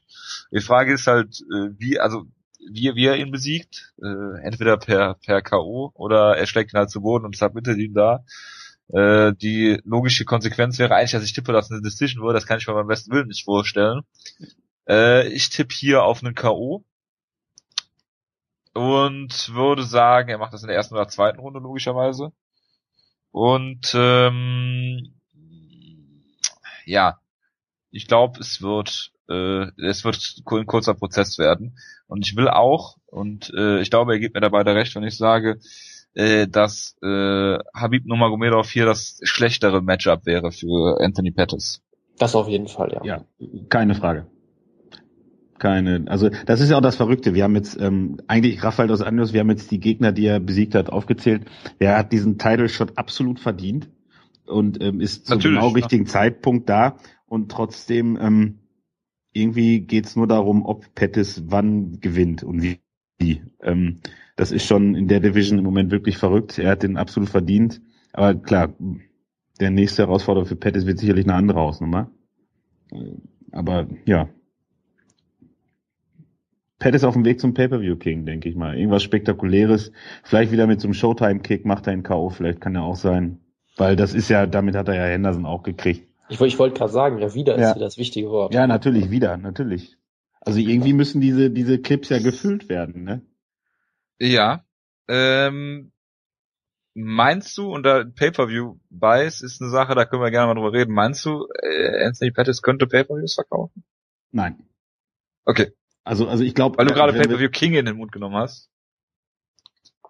Ja, ja, er will's ja. Er hat's ja, er hat's ja selbst in den Mund genommen. Er sieht sich ja, wenn ja. er, wenn er gesund bleibt und ein bisschen noch mit der Marketingstrategie, er war jetzt auf dieser, ist jetzt auch schon wieder länger her, dass er auf dieser Serial Box war oder sowas. Ähm, er sieht sich auf dem Weg dahin, weil er halt spektakulär ist. Und wenn er gesund bleibt, öfters seinen Titel verteidigen kann. Ähm, aber ich, ich, ich sehe es irgendwie nicht. Hat er zu nicht. wenig Charisma? Du kannst ihm eigentlich nicht vorwerfen, dass er nicht charismatisch ist. Das würde ich mir nee. nicht vorwerfen. Aber irgendwas, ich, er hat nicht dieses gewisse Etwas irgendwie. Also mir fehlt, also vielleicht stehe ich auch alleine da, mir fehlt da was. Also äh, wenn wir das vor, wenn wir das vorwegnehmen, wenn man sich die Karte mal anguckt, das Board ist begeistert, wir sind begeistert und ich gehe von einem relativ schwachen ähm, Ausgang aus, was die Pay-per-view-Buys angeht. Das ist ähm, ein bisschen verrückt. Also es wird nicht schwach schwach, es wird keine Demetrius Johnson Nummer, aber ähm, ich glaube, die Card wird weniger Buys kriegen, als sie verdient hätte. Und das liegt unter anderem auch an Pettis. Ja gut, dass ja. Jendricek gegen Espasa kein Hering vom Teller zieht, da braucht man auch nicht drüber reden. ja, aber man, man kann, man muss ja nur ein bisschen runter, also da, da sind ja die, die Karte, die hat ja Leute, die woanders, ähm, also die, die schon Pay-Per-Views geheadlined haben und sowas, ähm, aber ich denke, sie wird weniger beißen als gedacht. Ja, da, da hast du durchaus einen guten Punkt. Ich bin mit bei bei tippen immer vorsichtig. Ich hätte auch nicht getippt. Du bist mit allem immer vorsichtig. Äh, die, die neueste Schätzung für UFC 184 ist jetzt scheinbar 600.000 Buys mit Rousey gegen Singano. Also ich bin da immer vorsichtig. Die UFC scheint aktuell wieder so eine gewisse Hochphase zu haben, nachdem 2014 halt ein Desaster war in der Hinsicht. Von daher, vielleicht können sie das ja irgendwie ausnutzen, aber ich würde halt auch eher so in der Richtung 300.000 oder sowas vielleicht tippen. Aber wie gesagt, ich habe auch wirklich keine Ahnung von sowas. Und ich kann es halt, ist halt immer schwer, so aus Deutschland zu beurteilen, weil du halt keine Ahnung hast, wie ist der Hype irgendwie vor Ort und weiß ich nicht was. ist halt von außen immer so ein bisschen schwierig. Gut. Haben wir jetzt alles über den Main Event gesagt? Ich denke schon. Ich denke. Dann kommen wir zum Co-Main Event und da gebe ich dem Jonas diesmal äh, äh, das erste Wort, auch weil ich selbst nur den Jendricek-Kampf gesehen habe, Carla Espasa gegen äh, Rosnama Junas war, glaube ich, der, der Titelkampf. Ne? Habe ich jetzt ja. gar nicht gesehen. Äh, aber bitte, was hältst du denn von dem Kampf, Jonas? Carla Espasa gegen Joanna Jendricek. Also ich freue mich eigentlich sehr drauf. Ich bin ja äh, Team Jendricek, habe ich ja im Cyber schon geschrieben, wo irgendwie alle drauf aufgesprungen sind, was mich auch ein bisschen gewundert hat. Weil ich dachte, die kennt irgendwie immer noch keiner oder so. Also ich war ja immer der Typ, ich habe gesagt, Claudia Gadelia gewinnt den Titel sofort, Ultimate Fighter, das ist ein Paper Champion, so in der Art. Dann hat sie halt den Kampf gegen, gegen Joanna verloren. War mal ein enger ich, Kampf, ne? Wo also ich da auch würde ich eher ja, Claudia Gadelia ja. hätte ich da vorne gehabt. Ja. Ich auch, ich hatte die auch vorne, so ist es nicht. Ähm, aber sie hat mich trotzdem beeindruckt in dem Kampf auf jeden Fall. Sie hat, ich meine, sie hat sie fast ausgenockt in der ersten Runde, wunderbar zu Boden geschlagen, hat sehr viele Takedowns auch äh, durchaus beeindruckend gestoppt, hat generell eine sehr gute Takedown-Defense und ist eine extrem gute Strikerin wirklich. Also sie ist wirklich äh, auch durchaus sehr aggressiv und sucht auch das Finish, was äh, was doch durchaus teilweise so ein bisschen so eine Seltenheit ist. Also wenn wir jetzt mal so Tisha Torres oder sowas als Vergleich angucken, die ist auch eine gute Strikerin, aber sie hat nicht so diese diese Aggressivität und dieses äh, dieses fiese, dass sie irgendwie wirklich das Finish sucht. Das hat sie vielleicht nicht so sehr. Also Jedrzejczyk ist da schon äh, ziemlich ziemlich gut in der Hinsicht. Von daher halte ich sie auch für eine echte Bedrohung für Espasa, weil Espasa ist immer schwierig, sie einzuschätzen, finde ich. Bei Ultimate Fighter sah sie eigentlich so nicht wirklich toll aus. Die Kämpfe waren auch meistens ziemlich langweilig. Ähm, vielleicht ist sie da einfach nur auf Nummer sicher gegangen, man weiß es nicht so. Also, ich erinnere mich zum Beispiel noch an den Kampf gegen Tisha Torres, wo Torres irgendwie ein Dutzend Takedown-Attempts gestoppt hat, aber sie hat halt immer den, den 13. oder so hat sie immer durchgebracht und dann ist sie halt zu Boden genommen worden und wo ich dachte, okay, das Ringen sieht jetzt nicht so beeindruckend aus von Espasa eigentlich und im Stand sieht sie auch nicht so wahnsinnig toll aus. Also bei Ultimate Fighter war sie halt eher enttäuschend, dann gegen Namajunas sah sie aber wirklich, wirklich richtig gut aus, hat sie da eigentlich komplett auseinandergenommen. Wo man jetzt vielleicht auch sagen könnte, ja, Namajunas war einfach nur, das war noch zu früh für sie, sie war irgendwie zu nervös, sie hat halt irgendwie erst eine Handvoll Kämpfe und Espasa als Veteranin war, war dann nur Nummer zu groß, so könnte man es natürlich auch sehen, aber da sah sie halt wirklich verdammt gut aus. Hat da auch ihr Striking mit ihrem Ring so wunderbar kombiniert, hat sie am Ende noch submitted, hat das Finish geholt, also da sah sie echt richtig, richtig gut aus. Von daher, ich freue mich auf den Kampf und ich sehe ihn auch als relativ eng eigentlich, weil Joanna ähm, hat sehr gute Takedown-Defense und ich glaube, sie wird auch einige Takedowns stoppen können. Und wenn sie den Kampf im Stehen halten kann, wird sie gewinnen. Da bin ich mir sehr sicher, weil Espasa ist jetzt nicht besonders groß für die Gewichtstaste. Sie hat auch nicht so eine große Reichweite, meine ich. Und Joanna ist da im Stand auf jeden Fall deutlich besser und würde sie da im Stand, glaube ich, auch durchaus auseinandernehmen, wenn sie es da halten kann. Ist halt die Frage, ob sie es schafft, weil Carla ist halt wirklich diese klassische Ringerin, wenn die sieben Takedowns am Stück versucht und alle locker abgewehrt werden, ist ihr scheißegal, dann macht sie den achten. So, das, das lässt die, lässt sich da überhaupt nicht aus der Ruhe bringen, habe ich immer das Gefühl. Ähm, und on top, sie ist halt eine wirklich gute Grapplerin, hat auch einige Finishes schon per Submission und auch ein paar per Ground and Pound, glaube ich. Von daher, ich sehe den Kampf sehr, sehr ausgeglichen. Ich, ich wackel auch immer so hin und her. Von daher, ich tippe vielleicht so ein bisschen mit dem Herzen. Ich sage einfach, Joanna Jedrzejczyk gewinnt den Kampf, aber ich bin mir wirklich sehr, sehr unsicher. Und Espasa ist sicherlich so der sichere Tipp, vermutlich eher, aber ich gehe mal mit dem Upset hier. Christoph. Ähm, ja, Espasa, der Titelkampf, der teilweise nicht auf den Postern gelandet ist. Und ähm, das Espasa, ist aber schade. Die, die, die sich teilweise sagt, ich müsste eine blonde Perücke aufsetzen, weil sie bei Reebok Deals übergangen wird. Ähm, ich sehe den Kampf eigentlich so, dass äh, sie den souverän langweilig gewinnen wird, eben durch dieses Ringen. Also das wird nicht gut aussehen. Ähm, ich könnte mir so eine T-Shirt, also wie gegen Torres, könnte ich mir vorstellen. Da ist sie ja teilweise bei den Boden gekrabbelt, weil sie einfach einen Takedown-Versuch nach dem anderen gestartet hat. Ähm, ich glaube, es werden anstrengende 25 Minuten zu gucken. Ich bin nicht so optimistisch, ähm, weil Carla Espasa ist im Stand ein bisschen schlechter und sie wird es einfach versuchen. Und von diesen fünf Kämpfen auf der Maincard, glaube ich, wird man über diesen Kampf am wenigsten nachher reden. Ich denke, da tut man dieser Division auch ein bisschen ähm, Unrecht und ähm, eigentlich gibt es da sehr viele Charaktere und äh, auch sportlich ist da einiges zu gucken. Auf dieser Card geht der Kampf einfach unter und ähm, dadurch, dass ich kein Upset sehe, dadurch, dass ich kein spektakuläres Finish sehe, ähm, wird diese Decision für Espasa ähm, im, im Nachgang völlig untergehen. Und dann muss die UFC gucken, wie sie da die, die ähm, Contender aufreiht, um das alles ein bisschen ähm, mehr ins Rampenlicht zu kriegen. Weil, wie gesagt, ich sehe da die Decision und dann ähm, freuen wir uns, dass wir danach Pettis gucken können. Ja, das ist ja schon vom, vom, vom Aufbau her, wenn du dann zuerst Du hast die Flyweights, dann hast du Heavyweights, dann hast du äh, Matt Brown gegen Johnny Hendricks, wo wir halt hoffen, dass das wildes Striking-Fest wird. Dann hast du Carla Espasa gegen äh, Joanna Jędrzejczyk, wo du die Gefahr, dass es halt ein Stinker wird, auch relativ hoch ist. Und dann hast du halt äh, Pettis gegen das Anjos im Main Event. Also das ist schon äh, von der Spannungskurve her relativ klar erkennbar, was die UFC da, da vorhat. Also ich finde, eigentlich ist es ja auch gut, die auf so eine Karte zu packen. Also wenn die jetzt eine Fight Night äh, Headline würden mit einem Titelkampf, dann wird ja gar keiner gucken, ähm, selbst wenn es auf den Philippinen wäre. Aber ähm, es ist, denke ich, dadurch, dass die Card so stackt ist, meiner Meinung nach, und auch wie gesagt, Espasa ist, ist ihr zweiter Kampf. Ähm, sie muss sich als Champion noch etablieren. Ähm, sie kam jetzt ein bisschen ich, unglücklich rüber, was diesen Reebok-Deal angeht. Ähm, inhaltlich hat sie da wahrscheinlich sogar recht gehabt, aber das klingt dann so ein bisschen ähm, eine Woche vor der Titelverteidigung, meh, meh, meh, die hübsche Blonde hat eher einen Reebok-Deal gekriegt. Ähm, kommt so ein bisschen unglücklich rüber. Ähm, ja.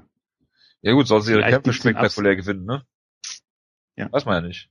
Ich meine, ja, oder, oder sie sagt halt selbst eine blonde Perücke. Ja, können sie ja. Hat sie selbst gesagt, ne? Wäre auf jeden Fall mal was.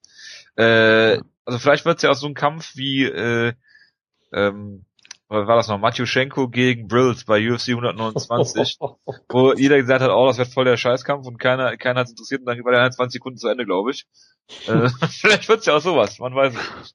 Ach ja, das war so großartig sowas. Also ich würde auf jeden Fall hier in dem Kampf auch äh, Carla Espasa vorne sehen, in auch wahrscheinlich eine langweilige Decision gewinnen, vielleicht gibt's ja eine Submission.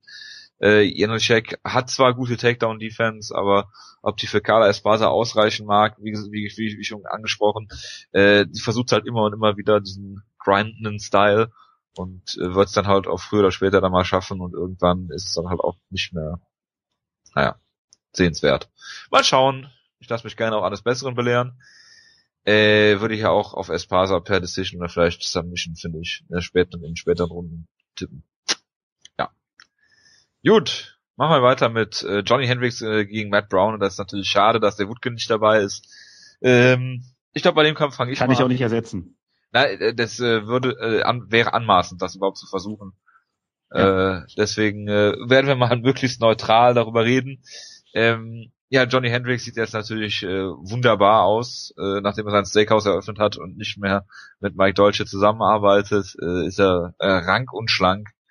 Ähm, und äh, ja, hat jetzt nach der, der, der knappen Niederlage gegen Robbie Lawler äh, nicht mal den Titel inne und kämpft jetzt in diesem äh, Drei-Runden-Kampf eben gegen Mac Brown, der auch seine letzten Niederlage gegen äh, äh, Robbie Lawler hat, hat seitdem nicht mehr gekämpft. Das war Mitte Mitte letzten Jahres, also hat schon einige einige Zeit ausgesetzt.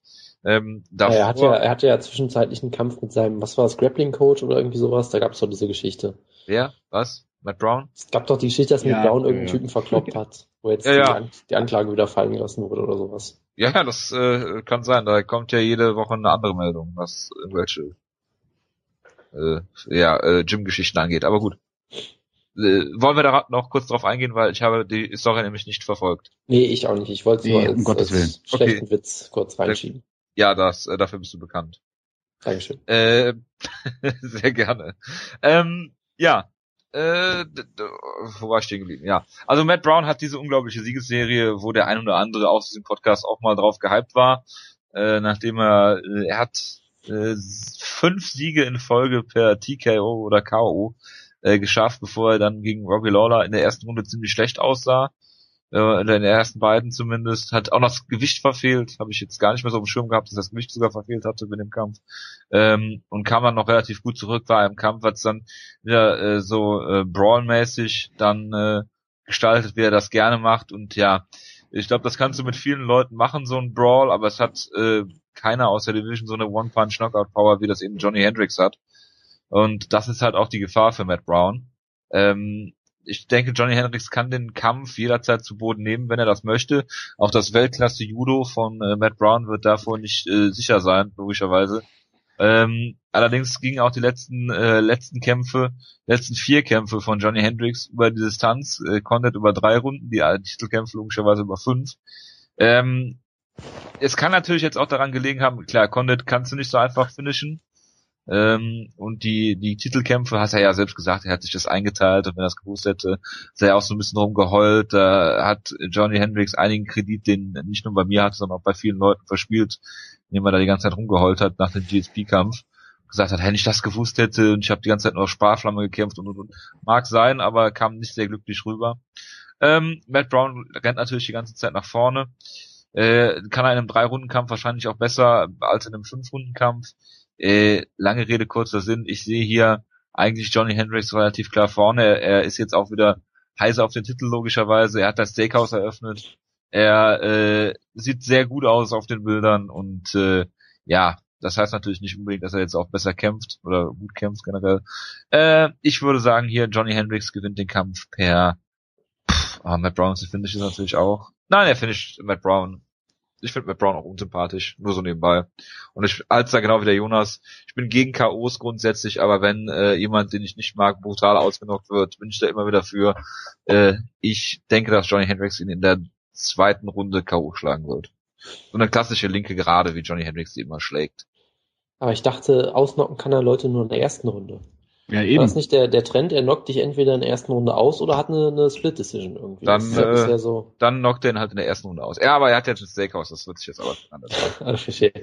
Äh, ja, wenn ich mal weitermachen soll. Ich Ja. glaube auch, dass er diesmal mit diesem Trend brechen wird. Ich glaube, er wird diesmal eine klare Decision gewinnen, was die erste wäre seit, da müsste ich jetzt nachgucken, äh, jemals vermutlich. Wahrscheinlich. Äh, ja, aber ich äh, mal nach. das Ding ist halt für mich, ähm, auf dem Papier ist es ein sehr unterhaltsamer und interessanter Kampf. Johnny Hendricks hatte den Fight of the Year vielleicht mit Lawler, auf jeden Fall einen der besten, den zweiten, Lawler? der dritte, Lawler, der dritte war auch nicht ganz verkehrt. Condit war auch eine Unanimous Decision. Ähm, Matt Brown, ja, der war aber auch umstritten, oder? Da gab's doch, hast du den nicht für Condit gescored oder Woodco oder irgendwas Ja, war Ich doch? score alles für Condit.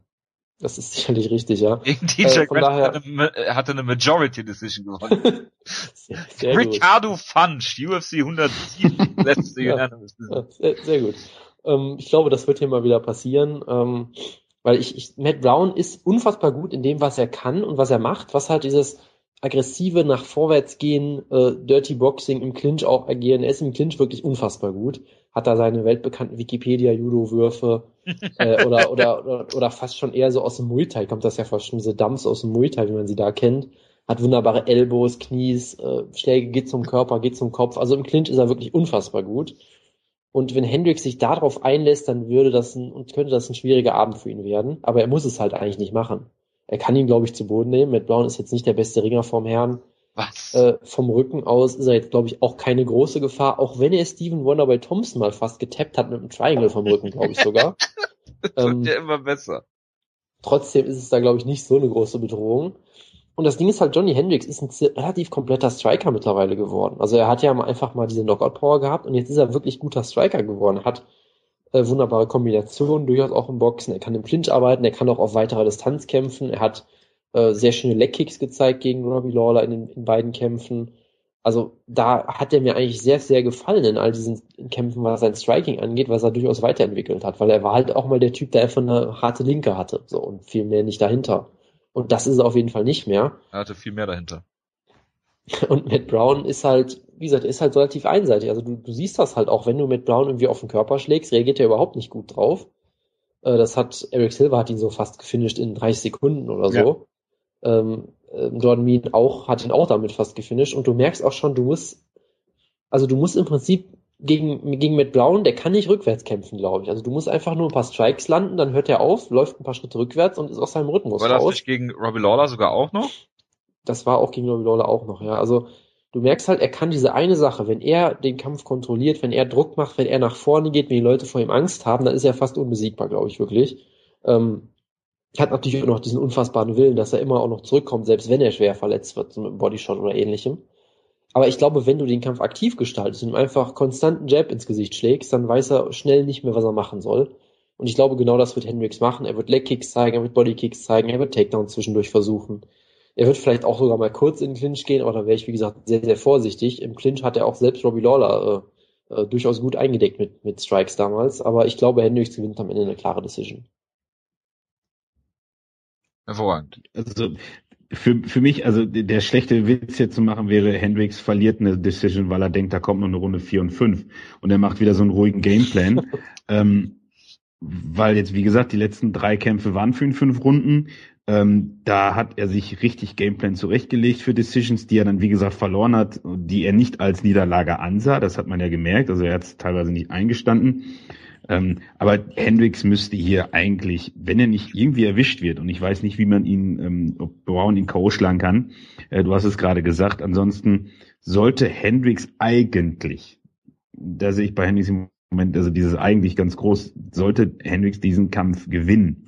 Wenn er jetzt wirklich auch noch so fit ist, wie er aussieht, wenn er also ähm, Vollgas geben kann, ähm, dann denke ich, könnte er wieder so ein, ähm, könnte er Matt Brown K.O. schlagen in einem Slugfest.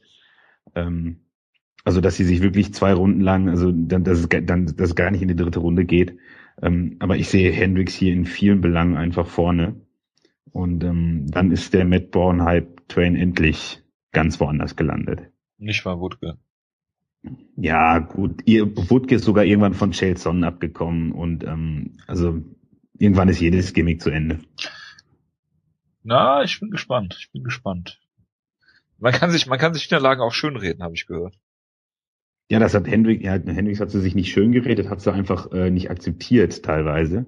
Ich meinte jetzt ähm, für Wutke im äh, Ja, Wutke ja auch, ja, ja. Deswegen, also man muss muss man mal schauen. Also äh, dass wir hier so unisono gegen Matt Brown tippen, das kenne ich gar nicht aus diesem Podcast. Das ist ein sehr angenehmes Gefühl, muss ich sagen. Ich glaube, ich, ich glaub, ja. glaub, wir behalten dich einfach dabei. Nein, ich meine, umso schlimmer wird's ja dann, äh, wenn Matt Brown Sprich's gewinnt. gar nicht aus. Sprich's gar wenn nicht aus. Dann, dann dürft ihr nächste Woche Sonntag wieder daherhalten. Ja, das ähm, ist, ja. das ist jetzt, also wenn das passiert, dann ist das der Freakman Jinx, dann kommst du auf jeden Fall nicht mehr wieder. Das äh, ja. halte ich da nicht aus. Ach ja, Jonas, herrlich. Gut. Gibt's sonst noch was zu sagen? Ich glaube nicht. würde sagen, dann Also- machen wir da. Bitte? Also, man, also ich bin gespannt, ob wie Hendrix wirklich bei den Reigns jetzt aussieht. Also wird es irgendwelche Geschichten noch wieder geben? Ähm, wird er das durchziehen können? Waren die Fotos irgendein Fake? Ich find's geil, wenn er jetzt das Gewicht verpasst. Ja. Also man weiß ja nicht, wenn jetzt noch eine Grippe da reinkommt oder sonst irgendwas, schlechtes oder- Fleisch. Er hat sich selbst eine Fleischvergiftung, eine Lebensmittelvergiftung in seinem eigenen Steakhouse. Weil das Fleisch Ähm, äh, zu englisch war. Ja, äh, man, man weiß es nicht. Oder, oder er fällt durch einen Dopingtest, weil seine Kühe da halt, äh, weiß der Teufel, was alles gespritzt gekriegt haben. Ich meine, wir kommen gleich zu Overeem und ähm, Was? der mit seinem Pferdefleisch. Und wenn jetzt Hendrix mit seinem eigenen Kuhfleisch sich selbst äh, durch die Tests jagt, man weiß es ja nicht. Aber wenn er das durchziehen kann, ich bin, da bin ich, also bei dieser Card sowieso auf die Weigh-Ins gespannt. Da muss ich wirklich sagen. Einige Kandidaten dabei für mich. Absolut. Apropos einige Kandidaten, wir sind im Heavyweight. Äh, Roy Nelson, jetzt nach seiner K.O.-Niederlage gegen Mark Hunt, äh, kommt zurück gegen Alistair Overeem, der einen K.O.-Sieg gefeiert hat. Das war der erste K.O.-Sieg, der nicht an Neuer war, seit Brad Rogers. Ja. Ah nee, Brock Lesnar habe ich vergessen. Nee, das war ja, Ja. das war ja ein Tag vor, äh, ein Tag vor Silvester. Entschuldigung. Alles, was nicht Ende Dezember war, ich korrigiere mich da gerne. Ähm, ja, gegen Roy Nelson und das ist, ein- das ist eigentlich, der Kampf ist prädestiniert dafür, dass Overeem ihn outstrikt, um dann richtig derbe ausgenockt zu werden. Sind wir da, sind wir da einer Meinung? Ja, also ich könnte mir halt ja. zwei, ich könnte mir halt zwei Sachen vorstellen. Also entweder Overeem gewinnt irgendwie. Ich kann mir da alles vorstellen. Ich kann mir auch vorstellen, dass Overeem ihn zu Boden nimmt und einfach auf ihm drauf liegt oder irgendwie sowas. Äh, ich glaube, das könnte er durchaus. Er kann ihn auch outstriken, so ein bisschen langweilig, wie er es mit Frank Mir teilweise gemacht hat. Ich kann mir vorstellen, dass er ihn irgendwie vielleicht sogar ausnockt, weil Overeem hat unfassbare Knockout-Power immer noch. Aber genauso kann ich mir halt vorstellen, dass Overeem irgendwas macht und dann in eine Rechte reinläuft und dann äh, zusammensinkt wie ein Hochhaus, was gerade gesprengt wird oder irgendwie sowas. Und dann war's das. Keine Also es ist ein total absurder Kampf. Ich freue mich auch ehrlich gesagt so wirklich gar nicht drauf, Ich mich schon. Weil ich beide irgendwie nicht mehr so wirklich sehen möchte. Und ich will bei beiden nicht, also bei Ron Nelson möchte ich weiterhin nicht sehen, wie er einfach nur auf die Fresse kriegt ohne Ende. Das habe ich jetzt ein bisschen zu häufig gesehen. Und bei Overeem möchte ich auch nicht sehen, wie er nochmal K.O. geht eigentlich. Aber ich glaube, es wird so oder so auf jeden Fall ereignisreich, der Kampf. Also ich bin absoluter Fan von Overeems Knees zum Körper. Also ähm, ich, ich bin auch irgendwie. Und Also Roy ich Nelson, hätte hat, ihn- hat, und Roy Nelson hat sehr viel Körper. Also das ja, das ein ist ja die Frage. Ziel. Also ich würde einfach mal gern sehen, was da passiert. Also ich denke, ähm, die, die, Pro die Prognose ist, da gebe ich dir recht, äh, Overeem wird, wird den Kampf dominieren. Er hat auch meiner Meinung nach äh, gegen Brown äh, den Kampf erstmal kontrolliert, um dann doch K.O. geschlagen zu werden. Das kann hier passieren, wenn er einmal diese Rechte von Nelson abkriegt. Er hat eigentlich alle. UFC-Kämpfe kontrolliert bisher, oder? genau. Eigentlich ja. Und ähm, wenn Nelson aber mit der rechten erwischt, äh, dann ist aber Feierabend. Andererseits, Nelson hat jetzt öfters mit einer rechten versucht und es war äh, deutlich langwe äh, langsamer als, als, als er zum Beispiel ähm, vorher erfolgreich damit Auch, war. auch langweiliger. Auch langweiliger. Ähm, wobei, als er K.O. geschlagen wurde, war er weniger langweilig. Ähm, Aber die Rechte an sich, meine ich jetzt. ja, die rechte, die, die, also die ist langsamer geworden und da ist wirklich jetzt dieses äh, One-Trick-Pony rausgekommen. Noch mehr, also im Sieg hat ja hat's ja keinen gekümmert. In den Niederlagen fällt es dann umso mehr auf. Ja. Und ähm, ja, wie gesagt, also ich könnte mir vorstellen, Overeem wird den Kampf so oder so dominieren. Ob er ihn gewinnen wird, ist die ganz andere Frage. Ich möchte sehen, wie Bodyshots äh, bei Nelson einfach, ähm, was die bewirken, ob die umso heftiger sind, umso schlechter, ob Nelson danach sein Belly einmal dann äh, reibt wie nach dem Sieg und ähm, ihn danach K.O. schlägt.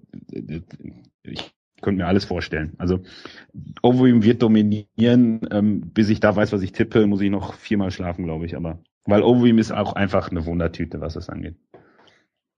Ich denke aber, Overeem wird gewinnen und wird relativ schnell dann äh, Brock Lesnar fordern oder einen Titel.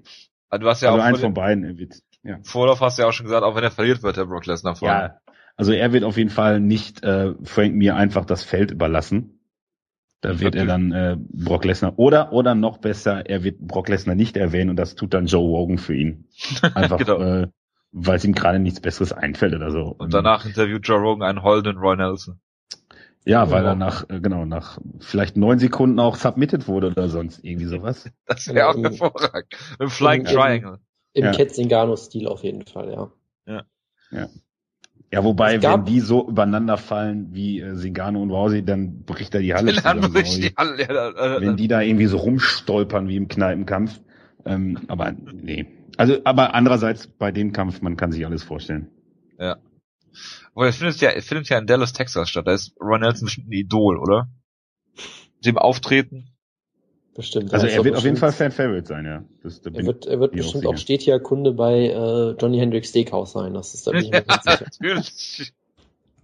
Ich habe gerade mal geguckt, ähm, es gab auch mal Bodyshots gegen Ryan Nelson im Junior dos Santos Kampf. Das sah auf jeden Fall auch schon relativ lustig aus. Ich gucke aber, ob ich noch eine bessere Kameraperspektive finde. Ja. Oder so eine, so eine Phantom Cam Wiederholung am besten, mit dieser unfassbar niedrigen Framerate, dass du das wirklich so richtig schön siehst. Aber die hatten die Jetzt damals, glaube ich, leider wird's- noch nicht. Jetzt wird's wieder sadistisch, wenn der Jonas in die Gifts rausholt. Absolut. Aber, aber es waren ja nur die, ich- hat er die Shots, die waren mal, glaube ich, nur äh, mit Strikes, oder? Ich überlege gerade. Ein Knie oder war da Kicks dabei? Ich. JDS macht keine Kicks. Nee, außer gegen Mark Hunt. Außer gegen kann, wenn sie direkt zum K.O. gehen, ich wollte es gerade sagen. Genau, ne? JDS macht, also alles unter Spin-Kicks fängt er gar nicht mit an. Ja, hervorragend. Gut, dann äh, meine Meinung ist natürlich, äh, kann ich mich auch euch wieder nur anschließen. Ähm, ich denke auch, dass Alistair Overeem den Kampf kontrollieren wird. Äh, gegen technische Striker hat Ron Nelson natürlich noch nie gut ausgesehen. Ähm, und äh, so wird das halt auch laufen. Äh, das, äh, Entschuldigung, er hat den besten Boxer im äh, Heavyweight, Matt Mitrione, besiegt. Dankeschön. Äh, und ja, gegen Overeem, er wird, Overeem wird ihn vor sich hertreiben.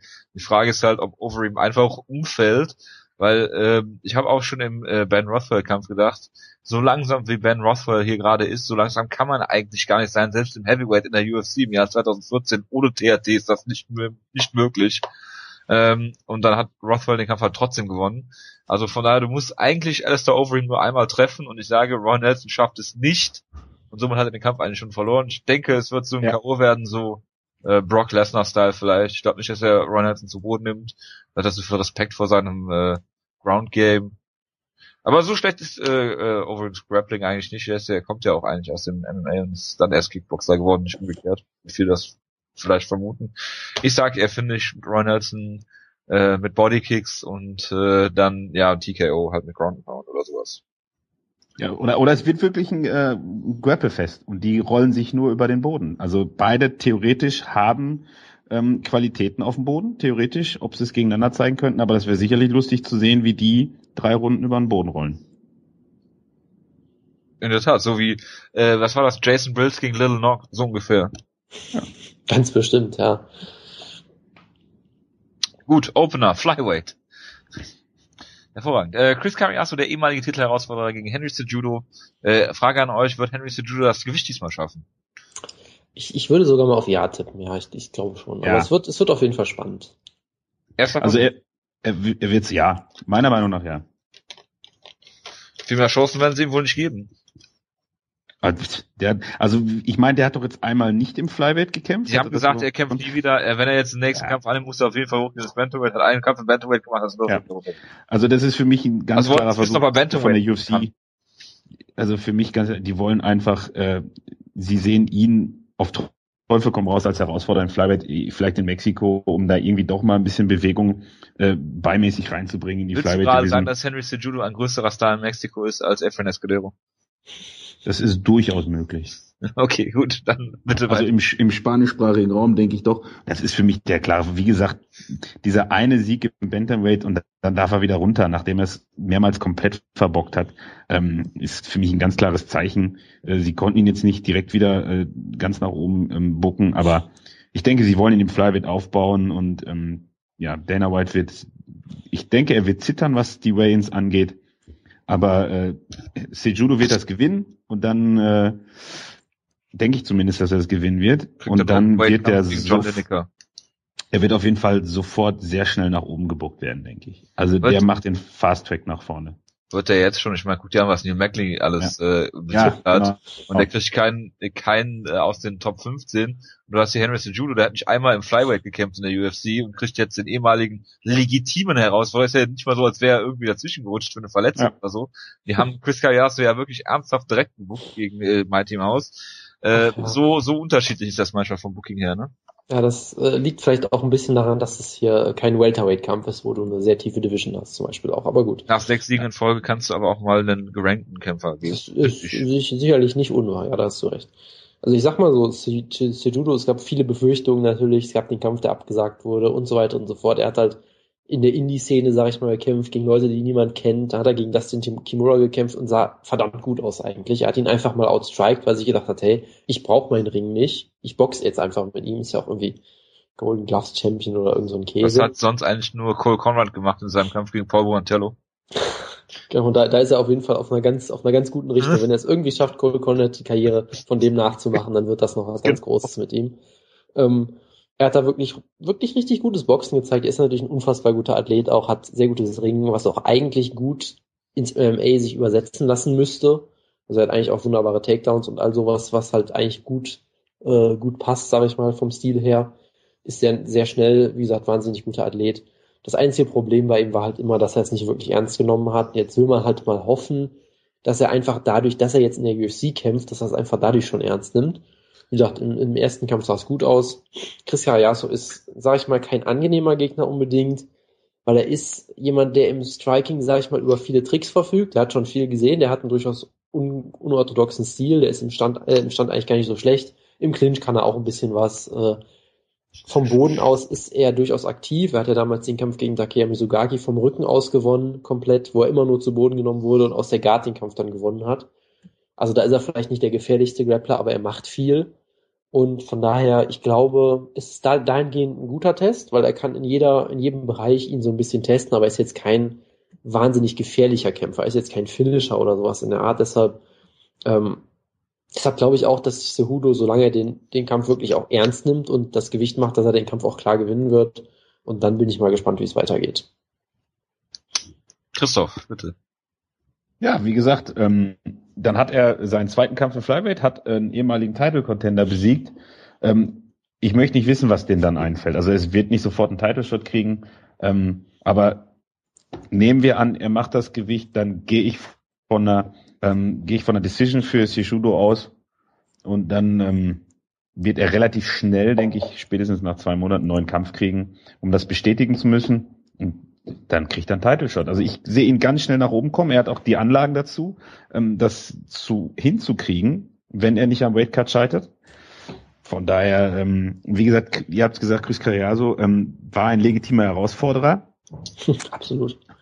Ähm, das sagt auch dann wieder einiges. Und ähm, ja, ich sehe Judo vorne. Er wird äh, mit seinem, er wird diesmal seinen Ring rausholen müssen. Äh, das wird er aber auch tun. Und drei Runden einfach klar dominieren, meiner Meinung nach. Und, ja. ja. Ich denke auch, dass, dass äh, Sejudo hier den Kampf gewinnen wird, dann werden sie ihn pushen als denjenigen, der den ehemaligen legitimen Herausforderer Chris Carriaso besiegt hat. Ist er noch relativ jung, also 28. Äh, Jonas wird mir jetzt widersprechen. Ja. Oder nicht? Gut. Ähm, ja, Dustin Kimura besiegt. Äh, ja, in seinem ersten UFC-Kampf, gegen wen sollte er eigentlich antreten? Gegen äh, Scott Jorgensen war das, glaube ich. Ne? Sie haben ihn schon relativ ja. schnell, relativ hoch bucken wollen. Oh ja. ja. Ähm, deswegen, ähm, ja, stellt jetzt gegen Chris Cariaso, der, der die Gefahr ist natürlich, dass du mit Sejudo dir noch jemanden wie John Lineker heranzüchtest, der halt die Kämpfe gewinnt, aber äh, du ihn nie um den Titel antreten lassen kannst, weil er halt ziemlich oft das Gewicht verfehlt oder dann halt, gut, ich meine, er hat das Gewicht noch nie verfehlt, er ist ja direkt rausgegangen aus dem Kampf äh, in der UFC zumindest. Von daher, ähm, ja, ich denke auch, er hat dieses, er ist olympischer Goldmedaillengewinner im Ringen. Es ist eine relativ, äh, relativ, äh, äh, ja, äh, äh, kleine Division noch nach wie vor. Ähm, du hast auf jeden Fall mit Sejudo jemanden, den du gut äh, pushen kannst gegen Mighty Mouse. Ob er dann eine Chance wirklich hat, sei mal dahingestellt, weil äh, Mighty Mouse ja wirklich über allem, allem schwebt. Äh, ich würde Sejudo auch einfach mal gerne gegen jemanden wie John Dodson sehen. Aber äh, das äh, muss man mal schauen, wie sich das alles entwickelt im Flyweight. Ich würde auf jeden Fall sagen, dass er hier relativ klar eine Decision gewinnt, indem er Point, Point durch Point Fighting. Ja. Alles in allem äh, liest sich die Main Card gar nicht so schlecht, finde ich. Da ist man schon anderes gewohnt von der Liest sich sogar sehr gut, finde ich sogar. Also ich meine, selbst ich, der jetzt den Heavyweight-Kampf nicht wirklich mag, ich kann ja trotzdem sagen, dass das für die Verhältnisse ein relativ guter Kampf ist und der sicherlich irgendwie unterhaltsam wird. Von daher ist es eigentlich eine wunderbare Karte. Also bei den Prelims verdünnt sich dann noch ein bisschen, aber insgesamt ist das eigentlich eine sehr, sehr gute Karte für aktuelle Verhältnisse. Also ich freue mich auch drauf. Also wenn, wenn diese Karte jetzt hält, eine Woche ist ja noch, ähm, sind wir mal optimistisch, dann ist es eine Bombenkarte und ich denke, sie gibt dann, ähm, ist ja so dieser Start für diese Cards, die dann kommen mit mehreren, äh, also wo dann auch diese Doubleheader mit zwei Titelkämpfen ist, wo diese Karte ja dann noch, ähm, ja, teilweise sogar noch schlechter aussieht als das, was uns noch erwarten soll, wenn alles klappt. Aber sie ist schon, diese Karte ist schon im Gegensatz zu manch anderem, was uns vorgesetzt wurde, ähm, da, ich sehe nicht viel, was einen enttäuschen kann, ähm, einiges, was einen richtig positiv überraschen kann. Ähm, ihr werdet in nächste Woche sicherlich ordentlich viel darüber zu erzählen haben, weil da ist einiges drin. Also ich bin begeistert eigentlich. Und auch, auch, ähm, auch in den Prelims, da sind ähm, von den Namen her vielleicht, aber da wird sicherlich einiges Unterhaltsames dabei sein, was man sich so dann nebenbei beim Frühstück nachholt oder sonst irgendwas. Weil auch da sind sicherlich, da stecken Stories, Chaos und, und Submissions drin, ähm, die einfach dann unterhaltsam sind, die man vielleicht schnell wieder vergessen hat. Aber es gibt auf jeden Fall Schlechteres für einen äh, Sonntag dann, um diese Karte nachzuholen. Ja, absolut. Äh, ich habe nur gerade was Lustiges bei Twitter gelesen, Entschuldigung. Und zwar vom äh, PDL MMA Account. Dear UFC middleweights, if your manager isn't trying to line up a fight with Mark Munoz for you, fire your manager. Ja, ähm, ja. Mark Munoz in seinen letzten äh, drei Kämpfen drei Schläge gelandet und keinen Takedown. Alle drei Schläge waren aus dem Musashi-Kampf. Gut. Äh, machen wir mal weiter. Ja, das muss auch erstmal schaffen. Der ist immer noch in der UFC. Das müsste man jetzt wieder aufs Gehalt umrechnen. Ja. Äh, wie, wie viel er pro äh, Schlag ins Gesicht verdient hat und ähm, ja, wie viel ein Luft, wie viel Dana White pro Luftloch bei Mark Munoz bezahlt. Ja, oder wie, ja genau, oder wie viel äh, so eine Einfahrt komplett voll mit Schnee kostet in Las Vegas. Ja. oder wie viel. Ja, mehr, mehr oder weniger als eine typische Mark Munoz Niederlage. Genau, oder wie viel Nate Diaz dafür bekommt. Gut, machen wir mal weiter mit dem äh, Main Event der Prelims, die diesmal auf FX laufen. Äh, Sam Stout äh, gegen Ross Pearson. Erstmal wusste ich gar nicht, dass Sam Stout überhaupt noch in der UFC ist. Der hat jetzt Sieg, Niederlage, Sieg, Niederlage aneinandergereiht seit 2011, seinem, seinem Sieg über Eve Edwards. Und Paul Taylor, großartig. Ja. Heißt hier Hands ja. of Stone, war 2011 seine erste K.O., sein K.O.-Sieg äh, gegen äh, Eve Edwards, was damals, was im Nachhinein auch mehr an Edwards und dessen äh, Verfall lag als an Sam Stout, glaube ich. Möglich.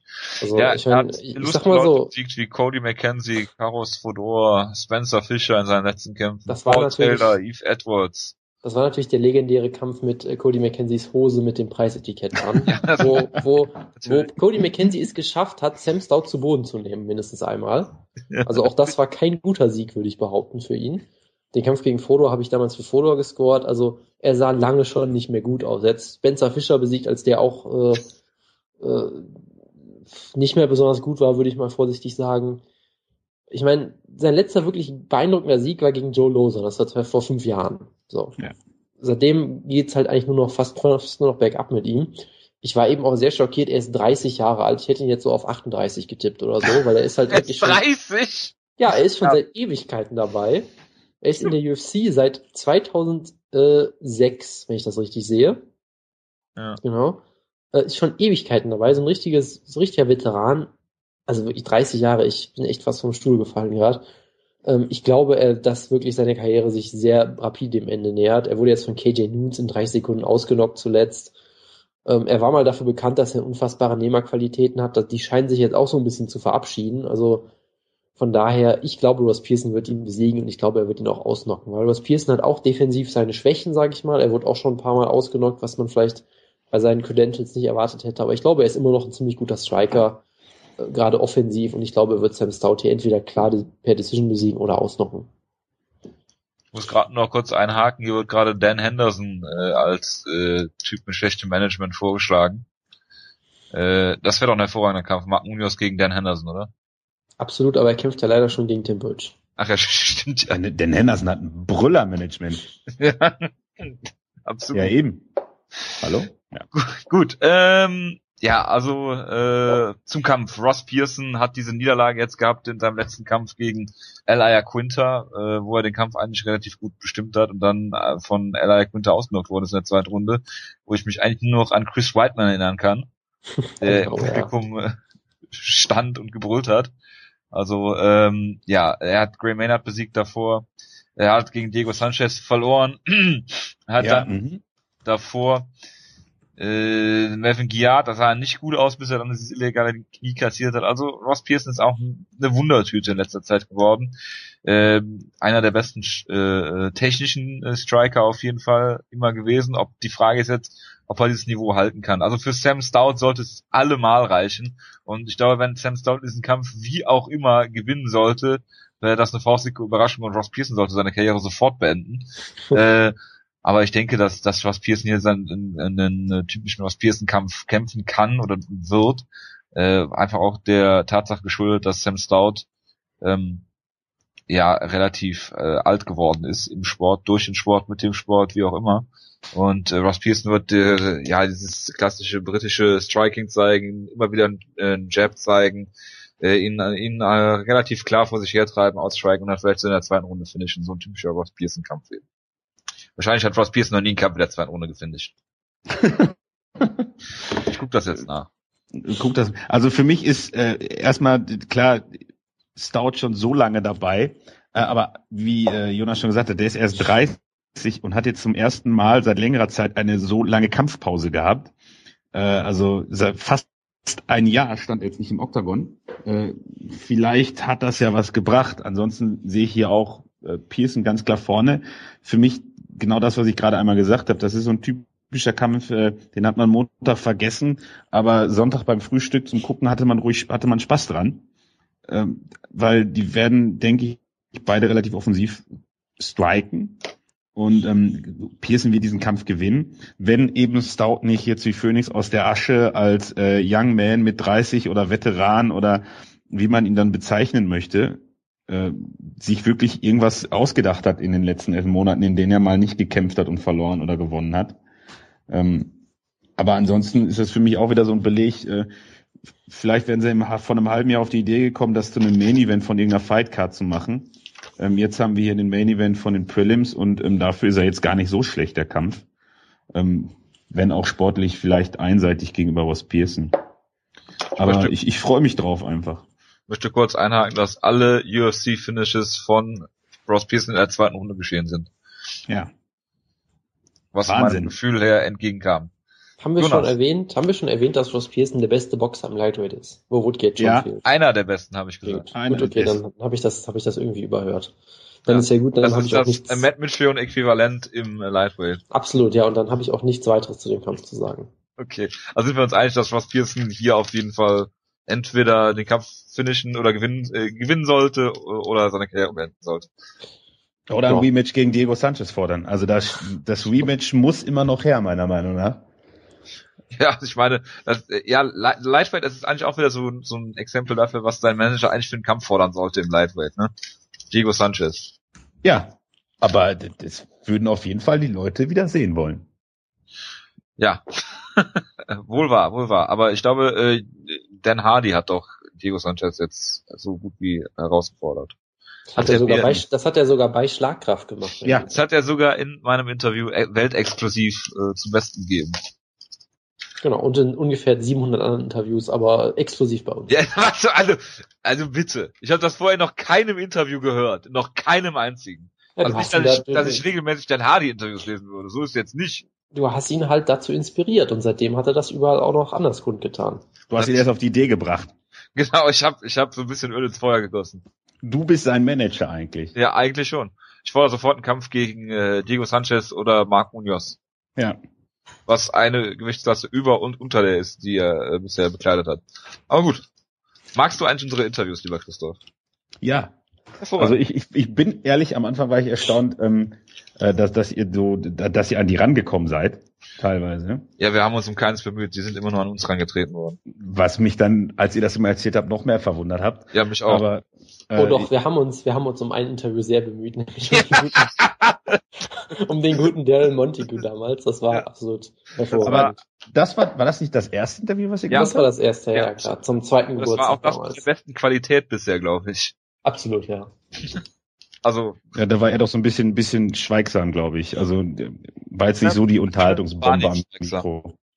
Ja, durchaus. Und da hat Ariel Havani genau die, gleiche, die gleichen Floskeln erzählt wie, wie uns. Genau. Ja, das zeigt, zeugt ja nur vor Qualität. Absolut, sich, ja, äh, absolut. Ja, also. Und ich habe ihn, ich habe ihn gefragt, ob er, ob er sich mit dem äh, Mungo identifiziert, dessen Nickname er ja hat, aber auch nicht so wirklich drauf angesprungen ist. Ich glaub, weiß nicht, ich was glaub, ein Mungo ist. Ja, das hat er in dem Moment nicht mitgekriegt. Ja. Ich habe für die Interviewvorbereitung mir so eine National Geographic Doku angeguckt, wo ein Mungo gegen eine Cobra gekämpft hat. Ja, also das war wunderbare Vorbereitung. also du guckst die National Geographic und Wutke die History dann immer, ne? Ja, Weil der gibt ja nämlich Kolonialgeschichte.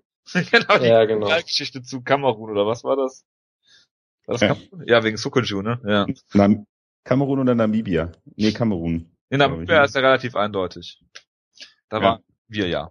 Ähm, ja, machen wir mal weiter mit einem Middleweight-Kampf, den wir überspringen werden, habe ich gerade beschlossen bei mir. Äh, Cruikshank müssen wir auch nicht großartig drüber reden. Er hat jetzt zwar diesen Sieg gegen Eric Coke gehabt, wenn ich mich nicht richtig, wenn ich nicht täusche. Ja, mit dem Doppelhead-Kick.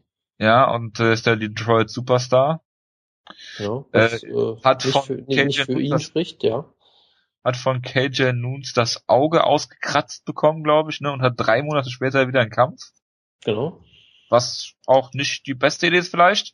Ja, also ich, das ist, finde ich, durchaus ein guter Kampf. Also Cruikshank hat halt diesen absurden Stil, dass er Ringer und Karatekämpfer oder Taekwondo-Kämpfer oder was auch immer ist. Also er hat, hat gut, durchaus gutes Ringen und halt diese sehr unorthodoxen und absurd anzusehenden Kicks. Das ist eine sehr schöne Kombination, wie ich einfach finde. Er wird damit jetzt, glaube ich, nie mehr als ein Gatekeeper werden, aber der macht auf jeden Fall Spaß, finde ich. Und Dariush ist halt grundsolide, ist ein ganz guter Grappler, kann den Kampf vielleicht zu Boden nehmen und da gewinnen oder er wird halt outstriked. Also das ist ein solider Kampf, den kann man sich gut angucken. Hast du gerade Darren Cruikshank gehypt? Ich hab gesagt, das ist ein solider Kampf. Das ist jetzt, finde ich, nicht so abwegig eigentlich. Ja, du hast ja gesagt, das ist eine gute Kombination. Äh, hier Taekwondo und äh, Ja, weil es unterhaltsam ist. Das habe ich, wollte ich damit ausdrücken. Ja, aber was, Unterhaltsamer Gatekeeper. Was ist denn unterhaltsamer als äh, Jared Rochold? Äh, alles? Fragezeichen? Möglicherweise ist das richtig. Ja. Wolltest du noch was äh, zum Kampf sagen, äh, äh, Christoph? Äh, nee, eigentlich ähm, habe ich schon mehrfach erwähnt, dass ich sowas dann wirklich gerne beim Frühstücken gucke. Äh, beide Kämpfe, also Cruikshank äh, gegen Darius, das wird, ähm, denke ich, drei Runden einfach nur, ähm, wenn Cruikshank nicht den K.O. holt, das äh, muss ich ja nicht tippen, Gott sei Dank beim Cyborg-Spiel, da sage ich einfach nur, ähm, das, äh, das Cruikshank gewinnt und äh, Jared Roshold endlich wieder ein Heavyweight-Kampf. Also dann, wenn wir den gesehen haben, wissen wir nachher wieder, warum wir uns über Nelson gegen Overeem freuen können. Also das finde ich, da müssen immer so diese Kontrastpaare auf so einer Karte müssen dann drauf sein, weil das wird, denke ich, ein typischer UFC Prelim Heavyweight Kampf, wo man gar nicht weiß, dass das zwingend Sportler sind, beziehungsweise ähm, ja. Auch die beiden werden wahrscheinlich äh, bei Johnny Hendricks im Steakhouse später aufschlagen. Genau. Die ganze UFC Afterparty wird, glaube ich, im Steakhouse nachher sein. Ja. Und ich glaube, auch da wird Jared Rochold noch auf Josh Copeland drauf liegen. das könnte sehr gut sein, ja. Also es ist ein Jared Roshold-Kampf. Es gibt eigentlich immer nur eine Sache, die ich erwähnen möchte, nämlich, dass er mal fast in der UFC von einer Lariat ausgenockt wurde. Super. Ähm, ich habe ich hab am Wochenende eine, eine Pro-Wrestling-Show gesehen, die so MMA-Stil war und da gab es auch einen Kampf, der per Lariat beendet wurde und da habe ich mich sofort an diesen Kampf erinnert gegen Walt Harris. Du hast direkt live getwittert. Genau, ich habe die Show einfach live getwittert und guckt, ob irgend, irgendeiner merkt. Es hat keiner darauf reagiert, deshalb äh, war es ja, scheinbar sehr überzeugend. Eine sehr super Idee von dir, Jonas. Äh, ja. kann man dir nur Warst du nicht bei WXW oder? ja, sicher. Da gab's, ja, genau, cool. da gab's da dieses, dieses Ambition-Turnier. Ja. ja.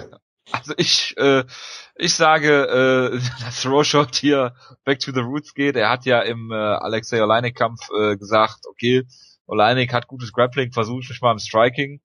Dann, ich glaube, Oleinik war noch langsamer als Ben Rothwell, was ich nicht für möglich gehalten habe, aber in äh, der Nachbetrachtung äh, sind die beiden doch auch auf einem Niveau.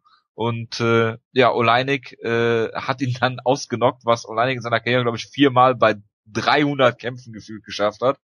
Und äh, ja, da, das lässt natürlich Jared Rochold nicht mit sich machen, lässt er nicht auf sich sitzen, deshalb wird er sein fantastisches Ringen, und er hatte ja wirklich fantastisches Ringen, äh, einsetzen wird dazu, den Kampf hässlich zu machen. Und wenn ich sage hässlich, meine ich unfassbar hässlich.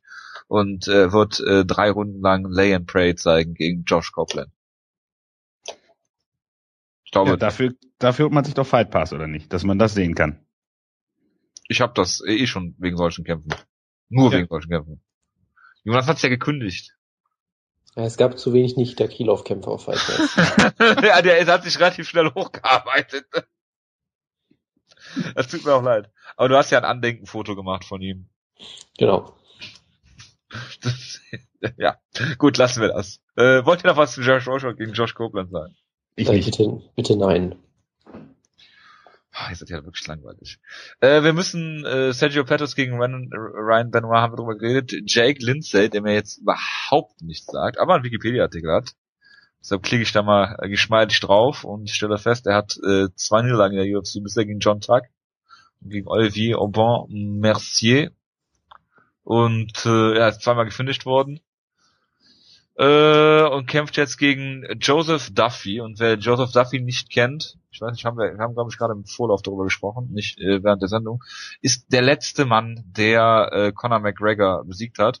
Kämpft jetzt allerdings, glaube ich, oder hat Conor McGregor auch im Lightweight besiegt, kämpft auf jeden Fall im Lightweight, ähm, ist ein relativ guter Kickboxer, hat auch seine seine äh, äh, MMA-Karriere lange Zeit auf Eis gelegt gehabt für für drei Jahre. Also äh, genau. Und in dieser Zeit ist er professioneller Boxer geworden. Ich habe genau. seine Box-Rack-Seite schon auf. Soll ich dir mal die Records von seinen Gegnern vorlesen? Das ist Fabio Maldonado-esque, würde ich fast schon sagen. ja, bitte.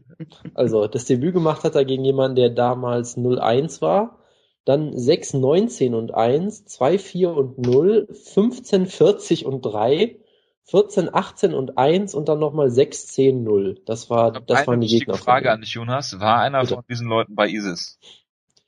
Äh, ich, ich würde mal vermuten, nein, aber äh, er hat sogar einen Kampf in Bärengarten in Ravensburg, Baden-Württemberg gemacht.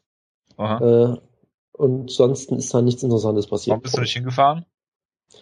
ähm, weil ich davon scheinbar nichts wusste. Nicht so eine Bob Sepp Karlsruhe Aktion? Ja, für Bob Sepp fahre ich dahin, für Joseph Duffy, nein. Also er hat nicht nur Conor McGregor besiegt, sondern auch Norman Park, also äh, einiges auf dem Kerbholz. Genau, er ist ein gutes Talent auf jeden Fall. Wird laut Sherlock fast nur von Mark Goddard gerefft. Aber das habe ich gerade auch gesehen.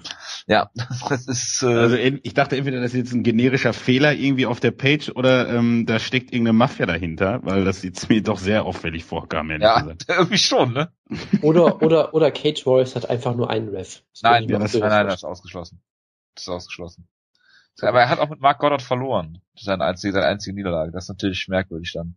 Ja, das, man muss es ja ein bisschen realistisch halten. Ja. Aber was mich halt äh, gewundert hat, ähm, gerade er, er ist ja wirklich der, der als letztes Conor McGregor geschlagen hat und er hat, gerade er hat keinen äh, gültigen Wikipedia-Artikel.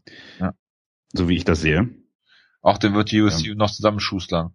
Ich glaube, wenn er zwei, drei Kämpfe gewinnt, dann werden sie da genau darauf aufbauen. Das wir, also äh, wir können, wir können ja Wetten abschließen, ob es erwähnt wird. Mal Jojo. Also eigentlich Jojo, ist es keine Wette. Ne? Jo, Jojo, wir haben doch sogar schon eine Pressemitteilung dazu gekriegt, dass der Conor McGregor-Besieger zur UFC kommt, oder nicht? Ja, ja genau, das haben wir. Ich, ich such die mal eben. Äh. Ich finde es auch gut, ich finde es auch gut, dass ich Jojo die Frage stelle und Treatment vor ihm schon mit Ja antwortet. Das äh, ja, natürlich. auch irgendwie ja. nicht für unsere, nicht für unsere Passwortsicherheit, glaube ich. Ja, natürlich. Ich, ich, ich kenne unser eigenes Passwort. Mehr als ihr denkt. Das ist hervorragend von dir. Du bist ein super Fan, merke ich schon. Ja, ich gucke gerade. So, sonst würde ich jetzt nicht hier sitzen. Das kann ja nicht nur an dem Geld liegen, was ich euch geschickt habe. Ja, wie was das ist Geld? sicherlich richtig. Das ist mir, das wurde unterschlagen, Jonas. Wir reden da gleich nochmal drüber. Ja. Irish Joe ist übrigens auch ein richtig geiler Nickname, ne? Nein, hier, stimmt, wir haben sogar darüber geredet, dass es in der Pressemitteilung stand. Da hab, ich kann mich nämlich erinnern, dass in der Sendung hier mal äh, erwähnt wurde. Uh, Duffy's name sounds familiar to UFC fans, bla bla bla, November of 2010, bla, beat best The last man to beat featherweight sensation Conor McGregor submitting the notorious one in just 38 seconds. Ja. Ja, hervorragend. Average Joe. Ja, perfekt. Freue ich mich drauf. Bin ich mal gespannt. Also der Kampf gegen Conor McGregor kann man sich, glaube ich, auch angucken bei YouTube. Der ist Ich glaube auch, ja. relativ kurzweilig. Ich habe hab das auch letztens gemacht. Ja, sieht Conor McGregor nicht sehr gut aus. Und ja, Es wird irgendwann von der UFC gesperrt. wahrscheinlich. Und dann von äh, irgendwelchen Nick the Face Accounts dann wieder hoch. Wo ich immer noch der Meinung bin, dass Jonas das ist. Bitte was? Du bist Nick the Face. Äh, das dementiere ich vehement. Natürlich. Genau wie UFC. Äh, ja, dann haben wir noch als äh, Opener äh, Larissa Pacheco gegen äh, Jermaine Durandamy. Ja, Kam denn, gut. kam Jermaine Durandamy nicht irgendwie bei unserem äh, Good Times, Great Memories irgendwo drin vor oder bei Ich äh, hatte, ich hatte, glaube ich, mal getippt, dass Misha Tate gegen sie kämpft oder irgendwie sowas Ach so. ganz Merkwürdiges. Aber ich glaube nicht, dass sie selber davor kam. hervorragend. Gut. Das äh, war's dann auch. Gibt's noch irgendwas, worüber wir reden müssen? Gibt's irgendwelche Breaking News? Ich gucke jetzt immer noch Breaking News, bevor wir irgendwelche Ausgaben schließen. Nein, die kommen erst, wenn wir äh, die Aufnahme gerade beendet haben, glaube ich. Ja, ich, also das, das wäre jetzt noch, also wäre jetzt auch zu viel gewesen, wenn ich als Gast jetzt auch noch das Glück hätte, bei Breaking News dabei zu sein in der 150er Sendung. Ja, Ähm, wir, wir sind ja selber bei Breaking News Ich, nie dabei. ich habe tatsächlich noch was gefunden. Das ist jetzt keine Oh Breaking News, aber es ist eine. News, die, die Jojo sehr freuen wird. Es ist ein Artikel auf Bloody Elbow namens, ich zitiere, Godofredo Pepe thanks critics for recent turnaround, Zitat, they created a monster. Also du hast ein Monster, du hast ein Es Monster war eine. Frage, wo steht das bei Bloody Elbow? Ich bin Das ist ein, das ist ein Fanpost nur. Nein, das ist. Ich kann nicht, ich Das weiß nicht, besser. ich weiß nicht, ob er es selbst geschrieben hat, aber ähm, wie auch immer, auf jeden Fall, Jojo, äh, ich danke dir dafür, dass du ein Monster erzeugt hast mit deiner Kritik an Herrn Pepe. bei den, bei den Fanposts steht auch gerade Herb Dean speaks Chinese. Das sind wichtige News. Ja, natürlich. Oh Mann, oh Mann. Weltenbesieger und Monstererschaffer, nur unterwegs hier. Oh, ich kann nicht mehr. Oh, ich bin fertig für heute. Gut, ich bedanke mich bei dir, lieber Christoph. Es war mir ein Vergnügen. Es hat sehr, sehr viel Spaß gemacht und ich sage mal im Namen von uns allen, äh, du bist recht herzlich willkommen, äh, gerne wieder bei uns mitzumachen. Es, Äh, es war mir ein ganz großes Vergnügen. Ja, du bist ja auch ein äh, langjähriger Hörer. Du hast ja von uns auch schon den äh, äh, Jamie Warner zugeschustert, ich meine, äh, verlost bekommen. Und von daher, äh, ja, freut mich äh, oder freut mich, äh, dich vielleicht bald wieder hier zu begrüßen zu können. Es hat mir sehr viel Spaß gemacht. Jetzt hoffe ich, dass ähm, ich nicht auch noch die Gasse, die Card gejinxt habe und nachher ähm, haben wir uns jetzt alle so drauf gefreut und nächste Woche Sonntag sind wir alles enttäuscht, weil es alles nur Stinker waren. Dann wäre das auch ein schlechtes Omen. Aber es hat mir sehr viel Spaß gemacht. Danke, dass ich das machen durfte. Also ich bedanke, ich bedanke Ja. mich natürlich auch und ich hoffe, dass du diesmal nicht der Einzige bist, der Feedback da lässt. Das wäre sehr frech von den anderen Hörern. Deshalb äh, ich bin ich mal gespannt. Sagen, ich wollte ihm gerade sagen, Aber, du ähm, musst noch, du musst noch äh, leider äh, dir einen neuen Account machen auf dem Cyborg, damit du dann unter dem Account Feedback schreiben kannst. Ja, nenn ich einfach Also Freakman, mindestens, mindestens, nenn ich einfach mindestens zwei Freakman 2 Freunde das, werden geprügelt. oder so, ja. Genau. Ich, ich wollte Zwei vorschlagen, nenn dich, um meine Mama. ich, ich sollte einfach sagen, nenn dich einfach Freakman 2, das merkt schon keiner. Genau. Und dann lobt dich in dieser Christoph, der war von einem anderen Stern. Ja, vielleicht, vielleicht wirklich, wenn ich meiner Mama mal erkläre, wie das Internet funktioniert, dann schreibt die da was. Das, das erste, was sie dann, Internet und dann MMA wird ja immer besser. das, das, das Ja. erste, was, was sie dann macht, ist natürlich, sich einen Cyborg-Account zu holen, das ist ganz klar. Ja. Und dann den Podcast hören. Wobei die wird Genau. auch schreiben, dass das gut war, ohne dass sie gehört hat. Genau. Ja, das ist das noch besser eigentlich. Dann sämtliche Plattform, äh, Plattformen liken und followen. Und Was ein im- Review auf iTunes schreiben, um den mal zurückzubringen wieder. genau. Dann kann Habe ich nicht. iTunes habe ich nicht, mache ich nicht. Verdammt. Aber alles andere werde ich nutzen. Alles. genau Facebook, Twitter, musst du uns überall liken, followen. Plakate in Berlin in der BVG, Tram, überall. Genau. eine sehr gute Ja. Idee, ja. Sehr gerne. Ja. Freut, freut mich. Freut, freut mich drauf. Gut, dann äh, war's das für diese Woche wieder. Äh, verabschiede mich im Namen äh, von uns allen und äh, wünsche euch einen guten Start in die Woche. Bis dahin, macht's gut. Ciao, ciao. Schönen Abend noch.